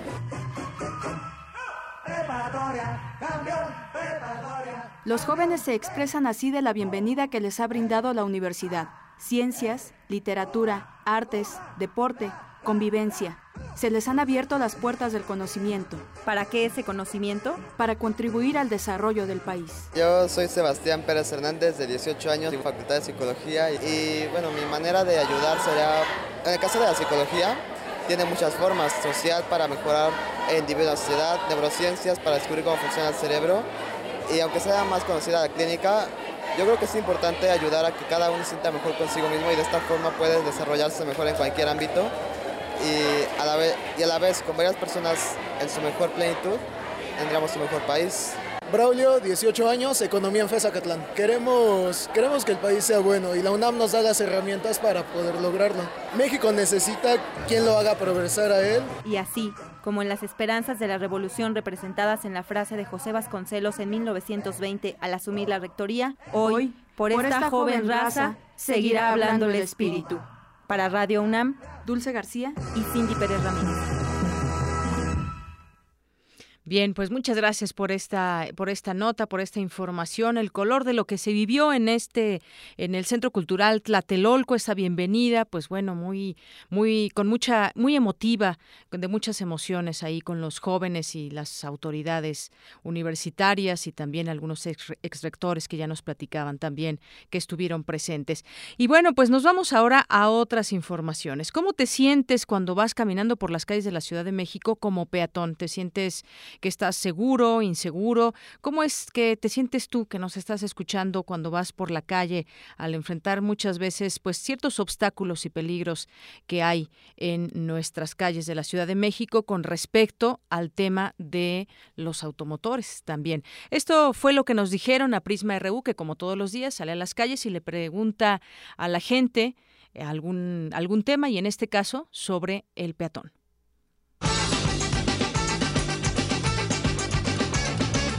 Bueno, en ocasiones es este, muy difícil y no se da mucho la seguridad porque las motos no respetan eh, los lugares como un auto realmente, o sea, se pasan por, por los lados. Entonces, cuando uno está parado en alguna esquina o así, las motos pasan y pues tú eres el que te tienes que mover porque si no te atropella. Todavía hay mucho que trabajar en cuestión de reglamentos de tránsito, ya que muchos este, conductores no respetan el reglamento y pues de igual manera, pues uno como peatón siento que debe de tener mayor preferencia porque eh, la mayoría de los accidentes automovilísticos provocan accidentes en las personas que son peatones y siento que se debería de trabajar más en ese aspecto. Bueno, regularmente en esta ciudad uno como ciudadano debe estar así al pendiente de seguridad y también ahora sí que uno está acostumbrado a no estar con esa seguridad de estar ahora sí que 100% confiado de las demás personas y yo creo que sí me siento inseguro al, al estar así recorriendo la ciudad. Mientras todos respeten este, lo suyo, digo, no hay ningún problema. Cada quien este, tiene sus vías de acceso pues en realidad en esos aspectos sí que cuesta trabajo visualizar mucha imprudencia por parte de los automovilistas. La verdad sí muy insegura, igual por lo mismo del aceleramiento de todos, de todos, tanto autos como motos y demás, y a veces hasta uno tiene que estarse como que cuidando por todos lados. Muy bien, bueno, pues ahí está lo que nos dijo la gente en este día, que hoy es el Día Internacional del Peatón, el Día Mundial del Peatón. Mi compañero Isaí Morales nos preparó la siguiente información. Adelante, Isaí. Buenas tardes, Deyanira, auditorio de Prisma RU. Peatón en la Ciudad de México es sinónimo de alto riesgo o de valentía. El Día del Peatón se celebró el 25 de noviembre de 2004, pero posteriormente se cambió al 17 de agosto. Pese a los esfuerzos por concientizar sobre la fragilidad del transeúnte, en la Ciudad de México cada 12 horas uno es atropellado. José Ávila Méndez, académico de la Facultad de Arquitectura de la UNAM, señaló que no tenemos suficientes códigos de conducta vial, lo que propicia la gran mayoría de los accidentes. Necesitamos caminar todos. Además, por la salud de los ciudadanos es muy importante mantenernos caminando. Somos un país con un grave problema de obesidad. Caminar es la mejor forma de combatir esa obesidad y de mantener hasta nuestra salud mental. Existen puntos críticos en donde caminar requiere mejores espacios. Entonces, en el aspecto legislativo, el defender el espacio público y peatonal frente al espacio privado creo que es una las tareas pendientes y más importantes. El experto en urbanismo explicó que es necesario invertir en banquetas amplias y sin obstáculos. También se requieren, dijo, más reductores de velocidad cerca de hospitales y escuelas, así como limitar las instalaciones de terrazas en las banquetas hay un conflicto entre el automóvil y el peatón. Son problemas estructurales de la ciudad, no son nada más problemas de reglamentos o de normas. Nuestra ciudad estuvo hecha para los peatones y ahora nos están invadiendo los automóviles imponiéndose como un medio hegemónico. Eso es lo que genera una disputa por el mismo espacio, no pueden existir dos cuerpos en el mismo espacio. El aspecto cultural también es muy importante, no tenemos suficientes códigos de conducta. El problema del automóvil en México es que no solo es un medio de transporte, también representa una forma de estatus social y económico el especialista señaló que el ser humano depende de la actividad y la convivencia social, y esos factores muchas veces lo hacemos como peatón. A manera de reflexión, el investigador comentó que ser peatón implica ser ciudadano, y andar exclusivamente en automóvil nos aleja de esa condición. Hasta aquí la información de Yanira. Buenas tardes. Gracias, Isaí. Muy buenas tardes. Y es que también le comento un dato. La Organización Mundial de la Salud estableció que el 17 de agosto de 1896, Bridget Driscoll, una mujer de 44 años, madre de dos hijos, se convirtió en la primera víctima mortal de un accidente de tráfico. Ella y su hija iban de camino a un espectáculo de baile en el Crystal Palace de Londres cuando Bridget fue arrollada por un coche al atravesar los jardines del palacio. El coche iba a gran velocidad, afirmó un testigo, posiblemente fuera eh, a 120 kilómetros por hora cuando no debía ir a más de 60 kilómetros. El conductor era un joven que ofrecía paseos en coche para mostrar el nuevo invento y, según algunos testigos, estaba tratando de impresionar a una joven pasajera. En la investigación, el funcionario encargado afirmó esto no debe volver a ocurrir nunca más y bueno, pues desde ahí también se toma esta esta fecha. Muchos atropellamientos que desafortunadamente hemos visto y seguimos viendo en nuestra Ciudad de México a ciclistas, a peatones y bueno, pues es un tema también de conciencia y de respetar límites de, de, velocidad, aunque muchos opinan que bueno, han sido exagerados aquí en la Ciudad de México con el nuevo reglamento. Y bueno, de aquí nos vamos a otra información. En la última década se incrementó 48% la contratación por honorarios. Mi compañero Abraham Menchaca nos tiene más, más información. Adelante, Abraham. ¿Qué tal, Deyanira? Buenas tardes. Los esquemas de contratación que niegan estabilidad laboral, seguridad social y prestaciones se han incrementado en los últimos años. El pago por honorarios creció 48% en la última década. En el caso de la industria manufacturera, ha crecido significativamente el modelo de terciarización, también conocido como outsourcing, y muchos más que niegan la estabilidad en el empleo.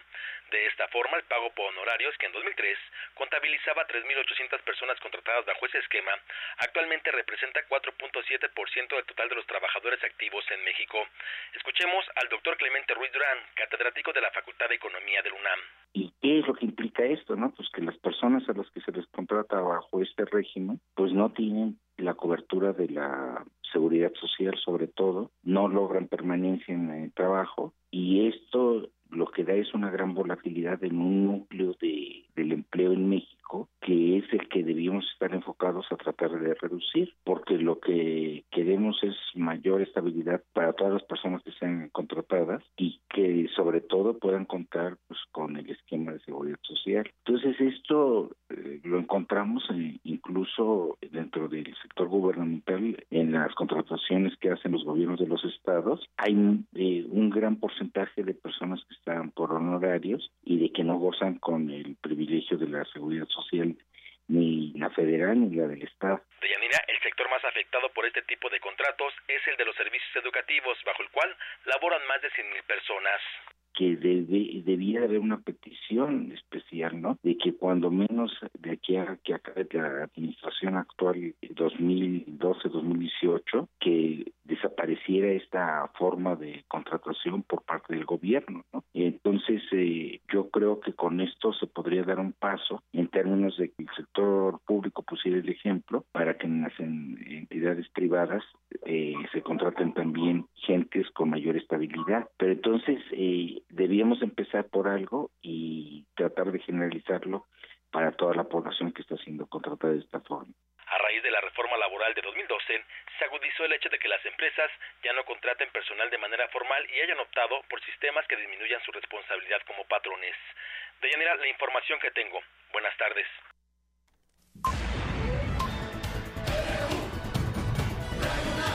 Prisma RU. Debate RU. Y bueno, pues ya estamos aquí en nuestra mesa de debate y análisis, como todos los miércoles aquí en Prisma RU de Radio UNAM. Y hoy, bueno, pues muy ad hoc con el tema de los Juegos Olímpicos y cómo hemos visto el desempeño de la delegación mexicana. Bueno, pues muchos dicen que ha sido un fracaso, otros en otro momento se ha hablado también la opinión pública del poco apoyo que se le ha dado y seguimiento eh, de una manera muy especial a cada uno de los de los eh, de los atletas de alto rendimiento y bueno muchas cosas también el señalamiento entre las propias autoridades que se echan la bolita, que dicen que, pues bueno, por una parte Alfredo Castillo no conoce del tema y en este sentido pues no ha ayudado en nada al deporte.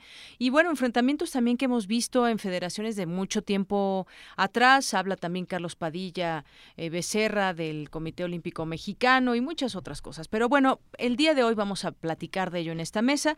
Ya tenemos aquí en nuestra cabina de Prisma RU de Radio UNAM y los recibimos con muchísimo gusto al entrenador Edmundo Ruiz Velasco, él es colaborador de la Dirección de General del Deporte Universitario, fue fundador y presidente de la Asociación de Canotaje de la Universidad y es creador del programa Goya Deportivo que se transmite en Radio UNAM y que me decía que pues ha trabajado muchos años aquí. Bienvenido, entrenador. Muchas gracias a ustedes y gracias al público que nos escucha y que nos favorece y a los que participan en el panel.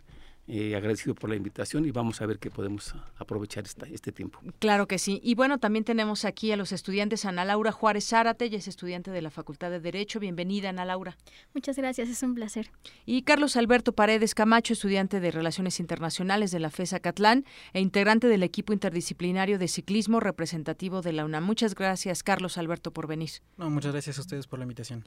Bueno, pues ustedes cómo han visto, me gustaría que eh, comencemos con, con usted, Edmundo Ruiz Ruiz Velasco, con respecto a la opinión que tiene acerca pues, ¿cómo podríamos llamar? Del fracaso de la delegación mexicana. ¿Cómo ve usted, desde su punto de vista, lo que está pasando con los mexicanos en, eh, en Brasil, en los Juegos Olímpicos? Bueno, eh, me parece que eh, llamarle un fracaso es, es muy, muy normal en este tipo de competencias porque realmente nos falta mucha organización deportiva en el país. Sin embargo, sería un fracaso si fuéramos triunfadores, entonces más bien eh, es una parte más de los fracasos que se van sumando. Si es un nuevo fracaso, no es un fracaso porque si hubiéramos estado triunfando y caímos ahora, ¿no? Más bien es otro fracaso que se suma a la lista tan larga que llevamos. Eh, como una continuidad del fracaso. Como una continuidad de que no, no, no, no aprendemos. Desgraciadamente el, deporte comienza a tomar forma y con los cambios que se van dando en el paso del tiempo, en lugar de crecer, ¡pum!, nos, nos, nos eh, desorganizamos más. ¿no? O sea, es decir, como que no se aprende de lo que ya hemos venido viendo que no funciona y se sigue haciendo lo mismo. Eh, lo mismo o peor. O peor. Sí, yo cuando comencé a trabajar dentro del deporte organizado, eh, trabajaba incluso en Radio Universidad en ese tiempo, y me invitaron a hacer un programa de radio y uno de televisión a la universidad. Entonces, eh, de ahí me surgió la idea de, pues, vamos a ver qué se puede hacer dentro del deporte, porque analizando la, la, esencia del deporte es, es, es un sinónimo de salud tiene muchas ventajas que, que, son favorables para el desarrollo humano, para la integración de la sociedad, para la familia y para el desarrollo de uno mismo, para como, como válvula de escape para sacar presiones y, problemas, ¿no? ¿Por qué? Porque nos permite relajarnos, organizarnos y hacer una vida eh, con mejor calidad eh, en nuestras actividades cotidianas, ¿no? Pero dentro de la organización este problema. Entonces, cuando vamos a ver dentro del deporte organizado, en aquellos tiempos había tres organismos básicos que manejaban el deporte, que era la Confederación Deportiva Mexicana, el Comité Olímpico Mexicano y la Comisión Nacional del Deporte, ahora conocida como la CONADE, que era subsecretaria en aquel tiempo. Estos tres organismos regían y organizaban el deporte.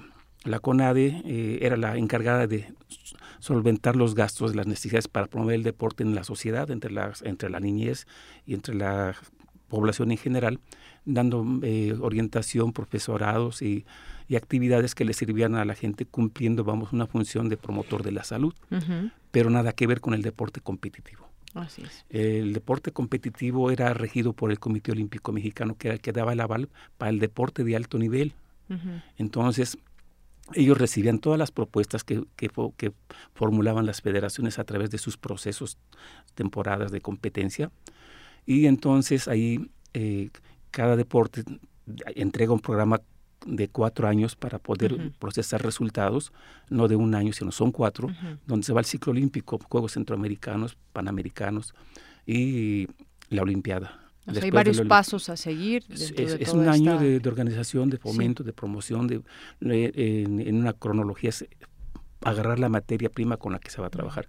Y entonces, entre estos tres eh, organismos eran los que decidían cómo, cómo eh, proyectar a los deportistas que iban sobresaliendo, ¿no? Muy bien. ¿Qué pasa? Que estos funcionaban y trataban de, de hacían un congreso anual del deporte federado organizado y se hacía un diagnóstico como un médico antes de dar una medicina pues es, ausculta al paciente, lo revisa, encuentra el mal y le, y le, receta la medicina que es conveniente para sacarlo. En este caso, en el deporte se hace algo similar en los congresos del deporte federado, cosa que ya no se hace. Muy bien, bueno, pues parte de, esta organización que usted bien, bien conoce, pero que desafortunadamente, pues ahí se va perdiendo en los distintos organismos que tienen que, que ir amarrando esa labor para hacer llegar a los mejores y sobre todo con el apoyo. Lo que hemos visto actualmente y ahora eh, platicando con Ana Laura y, Carlos Alberto, ¿qué opinan ustedes? Hemos visto que, por ejemplo, esta medalla que ya se aseguró de bronce en box, pues el uniforme es, es fiado, eh, cifras como esta que en tres años el gobierno federal recortó más del 60% el presupuesto para el deporte. Y bueno, pues ustedes qué, qué opinan? Además, tú, Carlos, pues eh, eres parte de este equipo interdisciplinario de ciclismo representativo de la UNAM. Son muchos obstáculos que parece ser que, pues yo, yo no les veo el fin, decía, decía hace un momento Edmundo, que pues parece ser que no aprendemos y vamos de fracaso en fracaso, pero de manera continua. ¿Tú qué opinas?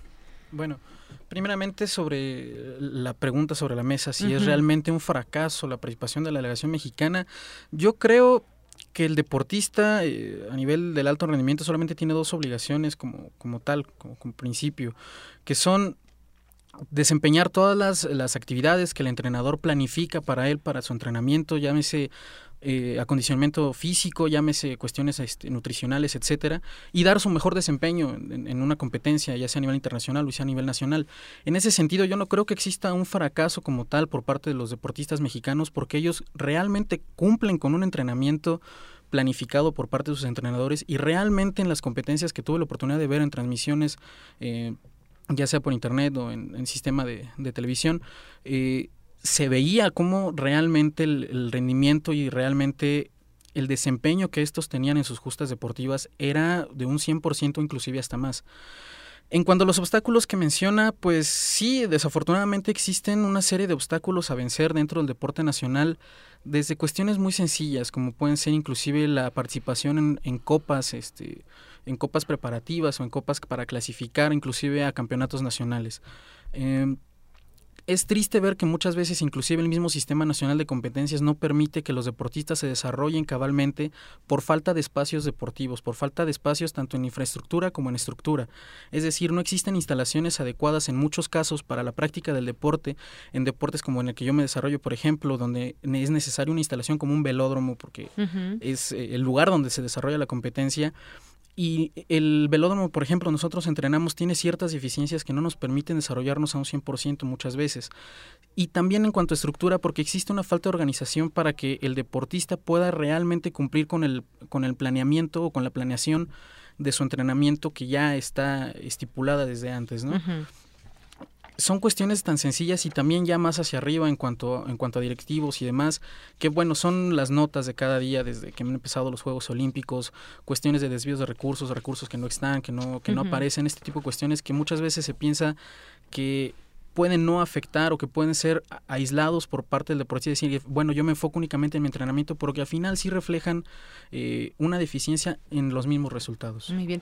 A ver, yo, yo coincido contigo en este caso de, pues el fracaso no es de los deportistas, es creo que todo lo que viene alrededor y de pronto, pues sí, como tú dices, tienen un compromiso y tienen la finalidad de prepararse y van siguiendo los consejos de sus entrenadores, de la gente que esté cerca de ellos, pero de pronto llega un momento en que esto rebasa y tiene que pues comprar, adquirir un equipo específico de la mejor calidad, porque bueno, lo que vemos en, en uniformes, pues ya lo último también en tecnología, en, en calidad, y eso tal vez eh, de alguna manera pues no se da todo ese seguimiento y hasta dónde llega el apoyo. No es solamente comprar un uniforme, no es solamente eh, que puedan acceder a un boleto para viajar a las competencias, sino también hablabas de algo muy importante, los espacios deportivos. Aquí tuvimos oportunidad de hablar, eh, de platicar con, con Nelson Vargas, que estuvo en algún momento en la CONADE, y nos decía que pues desafortunadamente son planes sexenales que se van perdiendo y entonces hicieron, él hizo en algunos lugares espacios deportivos, pero después se abandonaron y el que llega dice, no, a mí no me gusta que esté ahí y entonces construye otro y ese queda abandonado. En fin, no hay una, no hay un seguimiento, eso es lo que se ve. ¿Tú qué opinas, Ana Laura Juárez, de todo esto? Sí, bueno, yo coincido eh, en este aspecto de que el fracaso no es de nuestros atletas, no es de los deportistas, el fracaso es del sistema. El sistema que ha implementado quizá eh, nuestro gobierno, eh, los organismos que, que hacen el deporte, el sistema que manejan, ese es el sistema del que no aprendemos, como ya se ha mencionado. Manejamos el mismo sistema que mucho tiempo. Solamente se destina un presupuesto al deporte y se dice, pues, prácticamente en palabras eh, muy coloquiales, háganse bolas ustedes, ¿no? Ahí está el presupuesto, ustedes saben cómo lo ocupan, ustedes saben si lo ocupan, si no lo ocupan, como les nosotros, el gobierno ya se los dio y ustedes pues son los que tienen que eh, darle el seguimiento, ¿no? No hay esta planeación, no hay este, no hay un seguimiento, no hay una buena estructura en, el, en este sistema para que los deportistas vayan creciendo y vayan teniendo un entrenamiento más eficaz. Y pues evidentemente eso se refleja pues en las competencias, ¿no? Y bueno, eh, sin embargo, la, lo, los deportistas, los atletas que llegan a los Juegos Olímpicos, para mí es un gran reconocimiento, porque estos atletas llegan ahí por sus propios medios. Llegan con su esfuerzo, con su entrenamiento, con, con igual con, su, con sus propios medios. Y es triste, es lamentable que incluso eh, pues la, ciudadanía aquí en México los vea como una vergüenza, los vea como un fracaso. Para mí no es así. Eh, yo creo que ellos siempre dan eh, todo, dan, eh, dejan el, el, plus en, en, las competencias. Sin embargo, pues necesitamos reformar este sistema, ¿no? Este sistema que tenemos en, en, el gobierno de que no le da el seguimiento. Hablamos mucho de cultura deportiva, sí se habla mucho del apoyo al deporte, pero pues no se ven los resultados, ¿no? Y, los y el problema no es de los deportistas, el problema realmente es del sistema que no está bien estructurado. Muy bien. Bueno, pues para cerrar me gustaría que en minuto, minuto y medio nos puedan, nos puedan los tres decir a quién le echamos la culpa a los presupuestos que bajan de pronto, a la corrupción que impera en el deporte, a la falta de conocimiento de las personas que están como autoridad en el deporte, en este caso de la CONADE. Eh, ¿Qué opina Edmundo Ruiz Velasco para cerrar? Las tres cosas son válidas, van todas están ligadas. El principal problema es la organización. No tenemos una organización con la gente indicada. O sea, no podemos eh, eh, improvisar personas en el deporte cuando no, no han sido deportistas. ¿Tuvimos un improvisado en la CONADE? Sí, totalmente. Coincide con Carlos Él Padilla. podrá tener la mejor voluntad del deporte para, más bien, la, mejor voluntad con su jefe inmediato, que sería el presidente, que lo colocó ahí, pero no es la persona indicada porque no conoce el deporte. No se ha rodeado de buenos asesores y no se ha podido integrar con las con los organismos que manejan el deporte, como son el deporte federado y eh, pues los mismos presidentes de las federaciones. Lo dijo el presidente, es ¿cómo se llama? Eh, de la, el, de, la, CONADE. Es una agencia de viajes. Es una, es una, lo, ven como agencia de viajes pues sí lo están tomando como tal, porque nada más... Reducir la CONADE una agencia de viajes, qué terrible, ¿no? y, no, y, no, y no le ha brincado la idea de que antes de conceder los viajes, pues debe de saber el seguimiento que llevan los atletas, mm, que dejan escuela, dejan novia, dejan familia para tratar de conseguir una marca. Pero por eso él se la lleva, ¿no? y entonces el fracaso es en la organización de nuestro deporte. Los atletas han dado su máximo, y así como pueden perder un clavado la medalla como le pasó a Romel Pacheco ayer, Hugo Sánchez falló un penalti, Messi falló su penalti, en cualquier atleta tiene una malas y ahí se pierde, pero los atletas no son los culpables aquí. Muy bien. Bueno, ¿tú qué opinas, Carlos? De, la misma manera concuerdo en que son los tres factores los que los que influyen, pero yo sí le pondré un nombre a, en qué punto en qué punto convergen estos tres, ¿no? Y es una mala mala planeación en cuanto a la organización del, del actuar del deportista. ¿En qué, ¿A qué me refiero con esto? Es que muchas de las veces a los, a los deportistas ya de alto rendimiento que, representan al país en justas internacionales se les exige por parte de federaciones, se les exige por parte de la misma CONADE tener un resultado en específico dentro de estas justas internacionales. Que muchas veces el, el entrenamiento ya tenía una cierta planeación a seguir y por cumplir con ese objetivo en específico para no perder apoyos o estímulos, eh, parte por completo con esta planeación, parte por completo con este con esta planeación, valga eh, la redundancia, que ya tiene ciertos objetivos a desarrollar y que no permite que haya una planeación en específico a largo plazo como son los Juegos Olímpicos. Yo sí considero que aquí el mayor problema es tanto eh, por ese lado como por el otro una falta de seguimiento a los atletas. En, al menos en el, sistema, en el sistema nacional de competencias se habla de una Olimpiada Nacional, la cual se da mucho apoyo, sí, en muchas ocasiones a atletas de categorías juveniles, pero una vez que ellos alcanzan una mayoría de edad, que ellos alcanzan una categoría sub-23, parece que el sistema se olvida por completo de ellos, parece que el sistema olvida que ellos ya han dado frutos a sus asociaciones deportivas, a sus eh, representaciones por estado y pues bueno, en palabras coloquiales, que le hagan como puedan para poder seguir participando, olvidándose inclusive que ya han tenido ciertos logros. Son muy pocos los que después de esta llamada Olimpiada Nacional inclusive pueden seguir trascendiendo por esta falta de, por este recorte, por así llamarlo, en cuanto, en cuanto a estímulos, a mi modo de ver las cosas. Gracias, Carlos. Pues muchos de estos jóvenes son incluso, yo me atrevería a decir, de clases medias hacia arriba. Eh, no todos, pero una, una parte que se costea sus, eh, su equipo y demás al principio, cuando, cuando comienzan y desafortunadamente, pues quien no tiene dinero de pronto no puede viajar a las competencias y demás. Esto lo, hemos visto. Y ya vimos al propio eh, boxeador, eh, Misael, que tuvo que estar boteando para irse de viaje a, a, Qatar 2015. Y bueno, esas son realidades que tenemos ahí que son desafortunadas. Pero pues, ¿qué pasa? Ya fue Alfredo Castillo a tomarse la foto con él y parece que se va a colgar una medalla que no es fruto del esfuerzo ni siquiera del apoyo de una de un lugar como la CONADE para este este joven. ¿Tú qué opinas sobre todo este tema ya como conclusión, Ana Laura? Tocaste un punto muy importante aquí que es la corrupción. Eh, tenemos aquí, es, es, es, es todo, es el presupuesto, es la corrupción, es la ignorancia, es todo. Y bueno, ¿qué pasa aquí? no Tenemos, sí, tenemos un presupuesto destinado, aquí está el dinero, pero eh, la falta de apoyo y los, las trabas burocráticas que se le meten a los atletas, a los deportistas a la hora de buscar una beca, transporte, apoyo en viáticos, en lo que sea, se meten muchas trabas burocráticas. Eso también desincentiva. Eso también hace que una persona, pues si tú estás buscando algo y te dicen que no, y te piden una cosa y otra, y te hacen dar mil vueltas, pues al final terminas diciendo no gracias, lo busco por mi lado, ¿no? Porque no o sea, no te lo facilitan.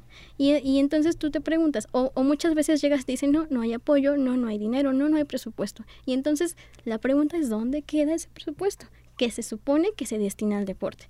Entonces, un presupuesto pues, millonario además muchas veces, aunque le hayan bajado ahora el porcentaje, ¿no? Exactamente, y pues igual para concluir no no no me parece que la la CONADE en este momento se quiera, por ejemplo, como hablabas de Misael, se quiera adjudicar un logro que exactamente no es de la CONADE, un logro que pues ahorita sí ya cuando ya ya tiene los eh, la medalla, ya cuando hizo todo el trabajo, vengan y digan, "Ah, sí, aquí está la CONADE que apoya el deporte en México." Cuando no es cierto. Sí, nos decía el titular ayer de, de la Federación de Box, va a tener muchas paternidades esta medalla, pero en realidad, en realidad, pues el mérito se lo lleva en este caso solamente el propio, el propio eh, atleta, el participante. Bueno, pues con esto terminamos. Yo les agradezco mucho que hayan venido, que nos, nos den luz con sus opiniones, sus comentarios.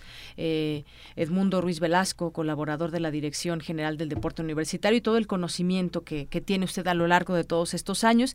Y aquí estos jóvenes que también pues le entran al debate. Ana Laura, Carlos Alberto, muchas gracias por, por haber venido aquí a Radio UNAM. Pues gracias, a ustedes por invitarnos y estamos a disposición de todos los que les interese. Y también estamos abiertos para recibirlos en, en la universidad a promover el deporte y apoyar a los a los deportistas que se esfuerzan y que desgraciadamente eh, no valoran su, su, esfuerzo, ¿no? Así es. Muchas gracias a los tres. Muy buenas tardes. Y bueno, pues eh, me voy ahora al primer lugar. Vamos a escuchar del concurso que organizó Radio UNAM para conmemorar el Día Internacional de la Radio, una serie de ensayos radiofónicos. Y bueno, entre los varios participantes hubo un primer lugar que vamos a escuchar a continuación. Concurso de ensayo, las voces y el mundo, la radio. Primer lugar, La radio, El viento, de Juan Manuel Chávez, escritor.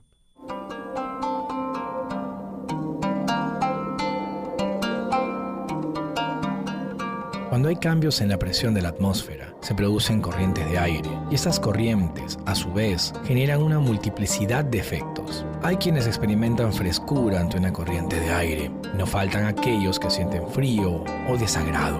Sean disfrutables o no las corrientes, todos precisamos del aire y su movimiento.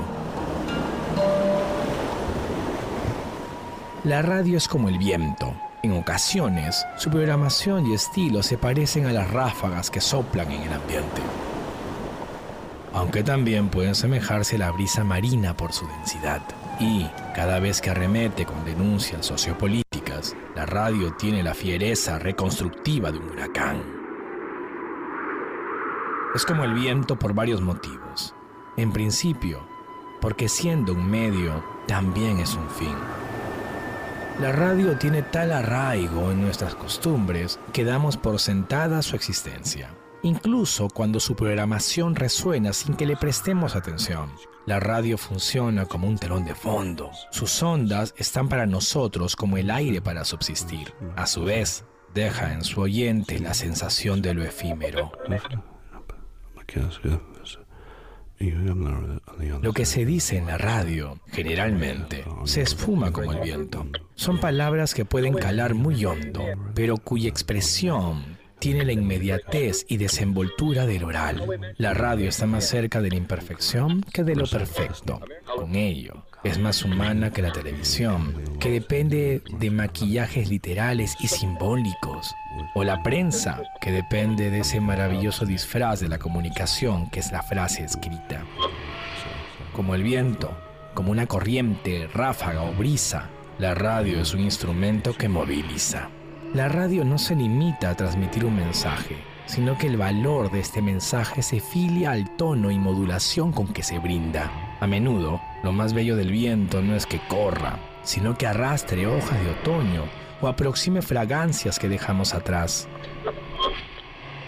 La comunicación radial es significativa porque consigue complementar al contenido con el continente, como un regalo de cumpleaños donde el empaque es tan apreciable como el obsequio. La radio nos recuerda las virtudes de cultivar la voz y sus giros y giros para cautivar. En cierto modo, este medio que también es un fin es el homenaje máximo a la conversación. Y la conversación es prueba de que las personas todavía seguimos siendo personas, entre el progreso, las hecatombes y las tantas tecnologías. Nuestra radio trasciende, como nunca dejará de ser esencial el aire que respiramos para seguir respirando. Television time tonight for the purpose of announcing that we today have concluded an to end the war and bring peace with honor in Vietnam and in Southeast Asia. Bajo las ondas de radio se relataron las proezas de los aventureros y las tragedias de las guerras mundiales. Hoy, en las punas de los Andes o en los territorios de las selvas centroamericanas, los sucesos del universo se siguen contando por radio. Pocos abuelos van a los estadios sin una radio en la mano, así escuchan lo que ven. Hay algo más, algo que inclusive no tiene el viento. Si la televisión necesita de quien la vea, y la prensa o el internet, sobre todo, de quien lea, la radio es un susurrar al oído. Tiene tanto de caricia como de beso, aunque también de insurrección. La ciencia sostiene que la ofrenda final para un individuo que se le va la existencia, alguien que ya no mira, ya no toca, ni siquiera puede comer. Lo último que podemos dar a un ser querido es hablarle. Eso hace la radio todos los días. Busca, desde sus orígenes, hacer compañía a la vida. Y hasta lo intenta a punta de transmitir contra la muerte. En síntesis, como el viento, que es aire bajo presión y en movimiento, la radio es vital. Concurso de ensayo, Las voces y el mundo la radio. Primer lugar, la radio. El viento. De Juan Manuel Chávez, escritor.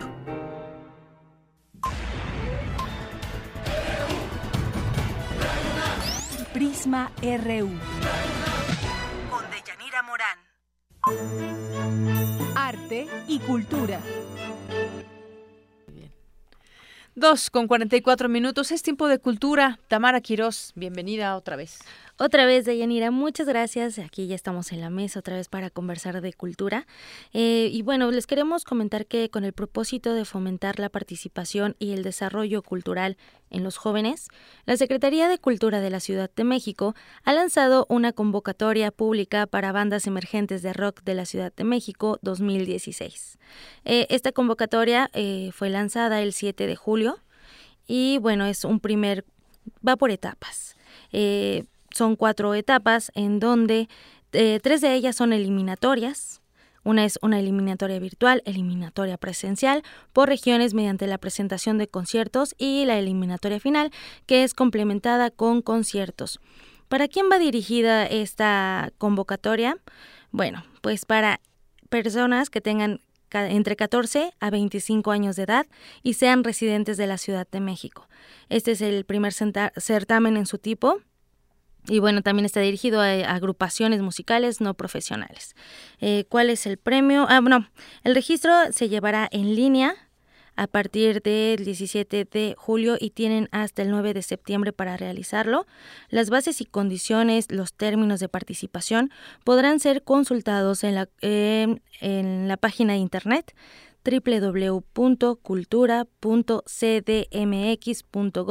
www.cultura.cdmx.gov.mx. También nosotros en nuestras redes estaremos proporcionando información. Yo creo que muchos han tenido ¿no? esa atracción por la música y sobre todo esta es una buena oportunidad para profesionalizarse en ese en ese aspecto. Hay estímulos que abarcan desde la entrega de un reconocimiento, la realización de una gira de conciertos y la donación de instrumentos musicales hasta el derecho de, de, tomar talleres en la Escuela de Música del Rock a la palabra de la Secretaría de Cultura de la Ciudad de México. Ya tienen una opción, es una excelente convocatoria, así que les invito a visitar www.cultura.cdmx.gov.mx.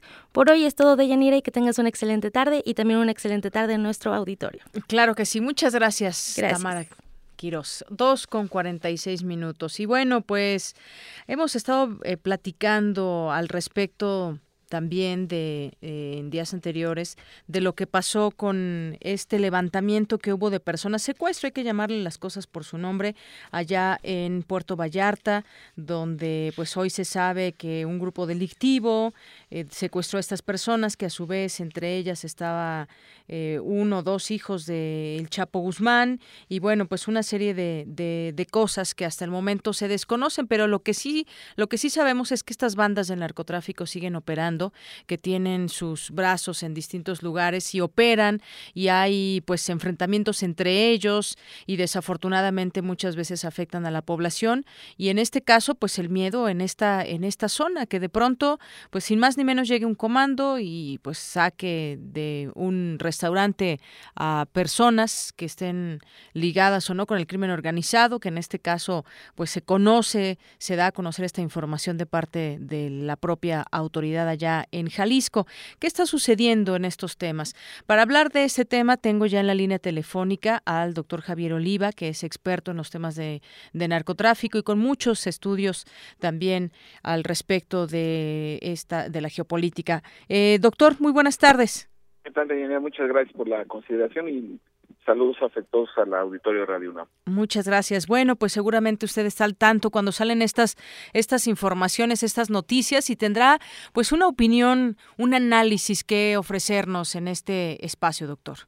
Sí, desde, luego lo primero que llama la atención es el eh, el modus operandi de este eh, secuestro, de esta privación ilegal de la libertad de seis o siete personas en donde pues eh, la policía local no se moviliza sino hasta casi dos horas después, por un lado, eh, por el otro pueden entrar a un restaurante con armas de asalto, que es el nombre técnico de este tipo de rifles, y que además eh, la, las víctimas, sobre todo quien Alfredo, que se supone es hijo de Joaquín Guzmán, pues haya estado sin acompañamiento de personas armadas para protegerlo, que hayan ido todos en carros separados, se, habla de cinco vehículos blindados, cuando la forma de desplazarse, sobre todo de personas con cierta visibilidad dentro del crimen organizado, pues lo hacen en uno o dos vehículos acompañado de sus escoltas. Entonces, aún falta que la autoridad eh, nos dé información precisa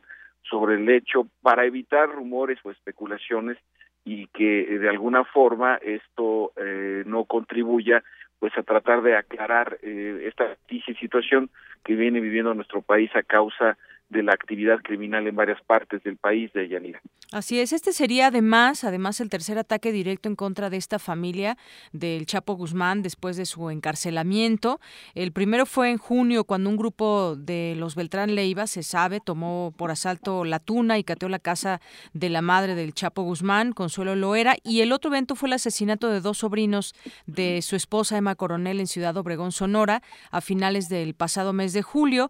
Y bueno, pues justamente todo todo esto tiene que ver con estos como ajusticiamientos, no sé cómo llamarles, y además, pues que operan, siguen operando y la, pues la ley, la policía, la justicia no llega a detener a estos, eh, a estos delincuentes finalmente que parecería que a toda libertad pueden operar de esta manera en algunos, en algunos sitios.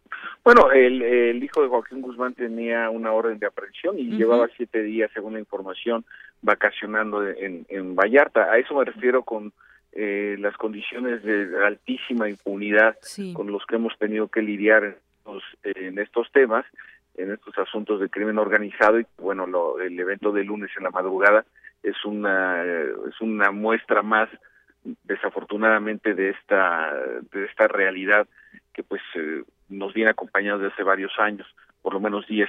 Entonces, sí es sí es importante, Yanira, tomar en consideración que cada vez que se neutraliza alguno de los jefes importantes de estas organizaciones criminales, los ajustes son eh, la norma y llama la atención que la autoridad civil no tome las eh, precauciones o las previsiones, al menos en trabajos de inteligencia, eh, para poder eh, contener las expresiones de violencia que se dan luego de estas eh, modificaciones, porque también puede ser no solamente que sea otro grupo criminal el que haya cometido esta privación ilegal de la libertad, sino también podría ser dentro del propio grupo que encabezan Guzmán, Esparragosa y Zambada, en donde podría ser una manera de decirle a la familia de Guzmán Loera que pues ellos no van a a, formar parte de la, de la directiva de esta organización criminal.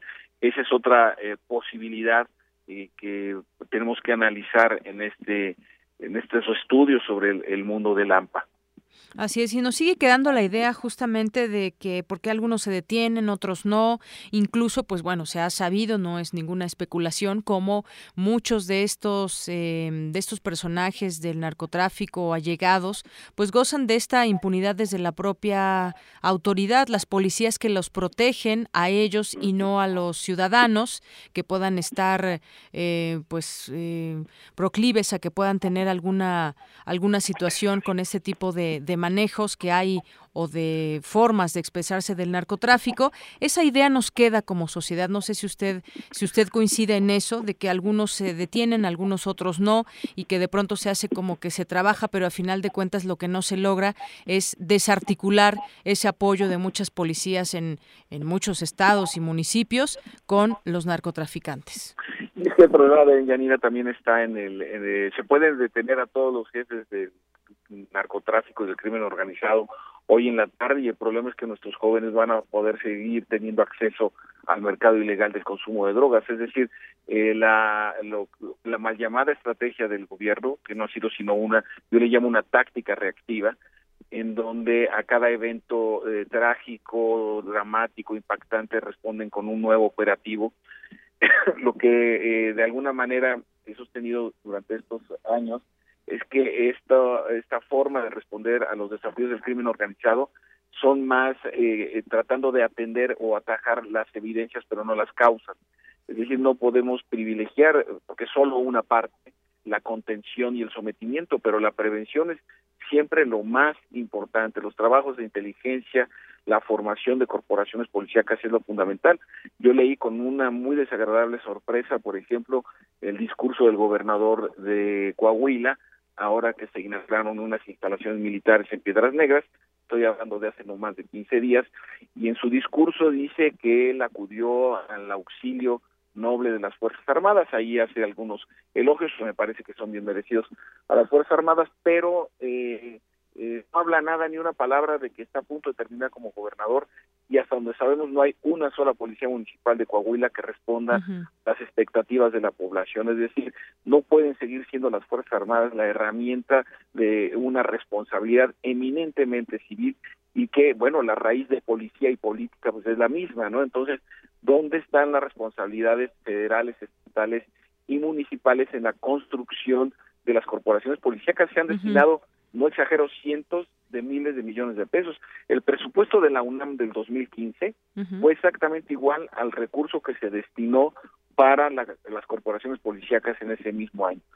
Si nosotros vemos en el costo-beneficio uno y otro recurso, pues evidentemente, y más la buena noticia que la UNAM escaló 100 lugares en el ranking mundial de eficiencia, eh, bueno, pues vemos que la inversión en la Universidad Nacional Autónoma de México redujo el país, pero también en donde no haya paz es muy difícil que pueda haber desarrollo. Así es, una, una comparación que nos da idea de cómo están las cosas en el país. Doctor Javier Oliva, le agradezco mucho, le envío un abrazo y gracias por tomarnos la llamada aquí en Prisma RU de Radio UNAM.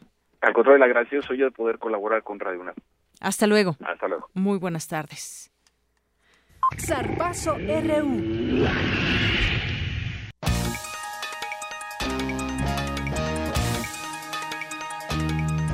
Ya casi nos vamos, pero antes los deportes, Eric. Hola Deyanira, pues ayer no fue la tarde del clavadista Romel Pacheco, ya que terminó en la posición número 7 en la final de trampolín de 3 metros. Pacheco tuvo errores durante los dos primeros clavados y esto lo rezagó de la lucha por las medallas. Al término de la prueba, Rommel Pacheco manifestó su tristeza por no haber conseguido una presea. Es complicado el, empezar una final con un clavado así, cuatro, tres y adentro, que es un clavado que me sale muy, muy, muy bien.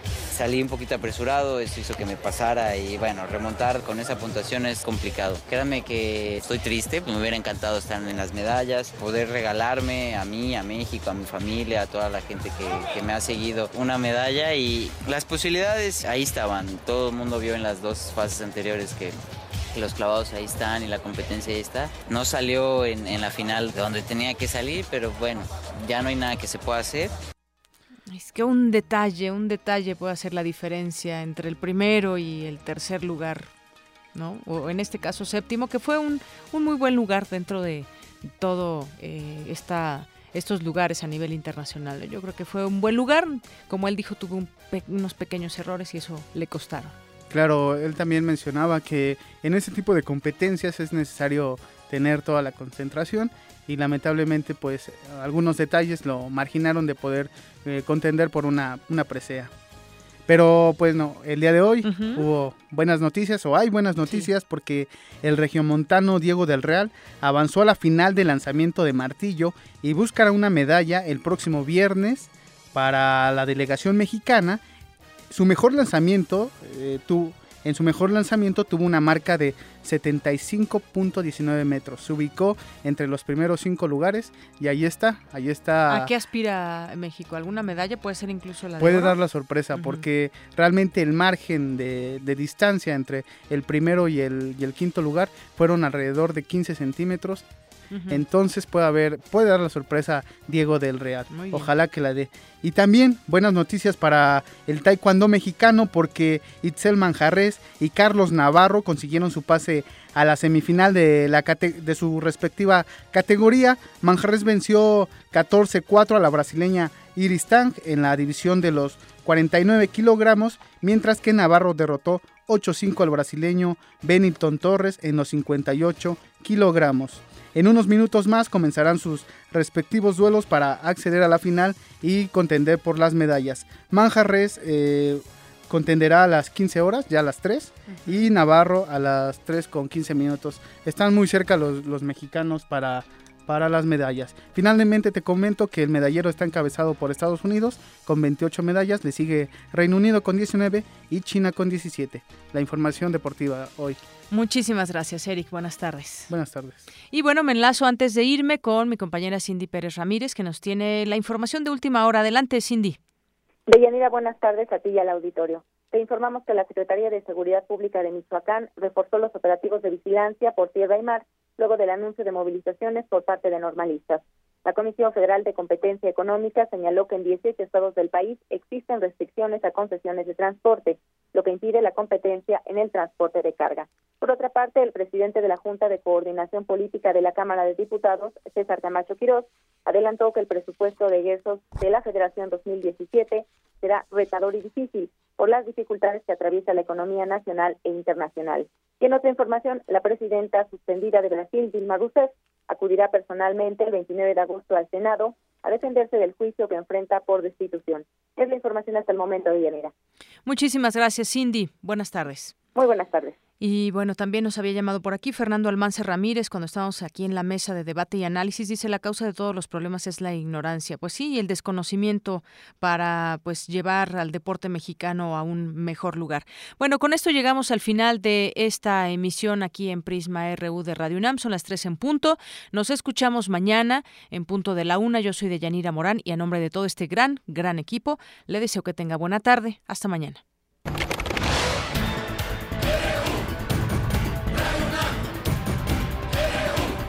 Prisma RU, los perfiles del acontecer universitario de México y el mundo en una frecuencia. De lunes a viernes, de 1 a 3 de la tarde. Radio UNAM, clásicamente informativa.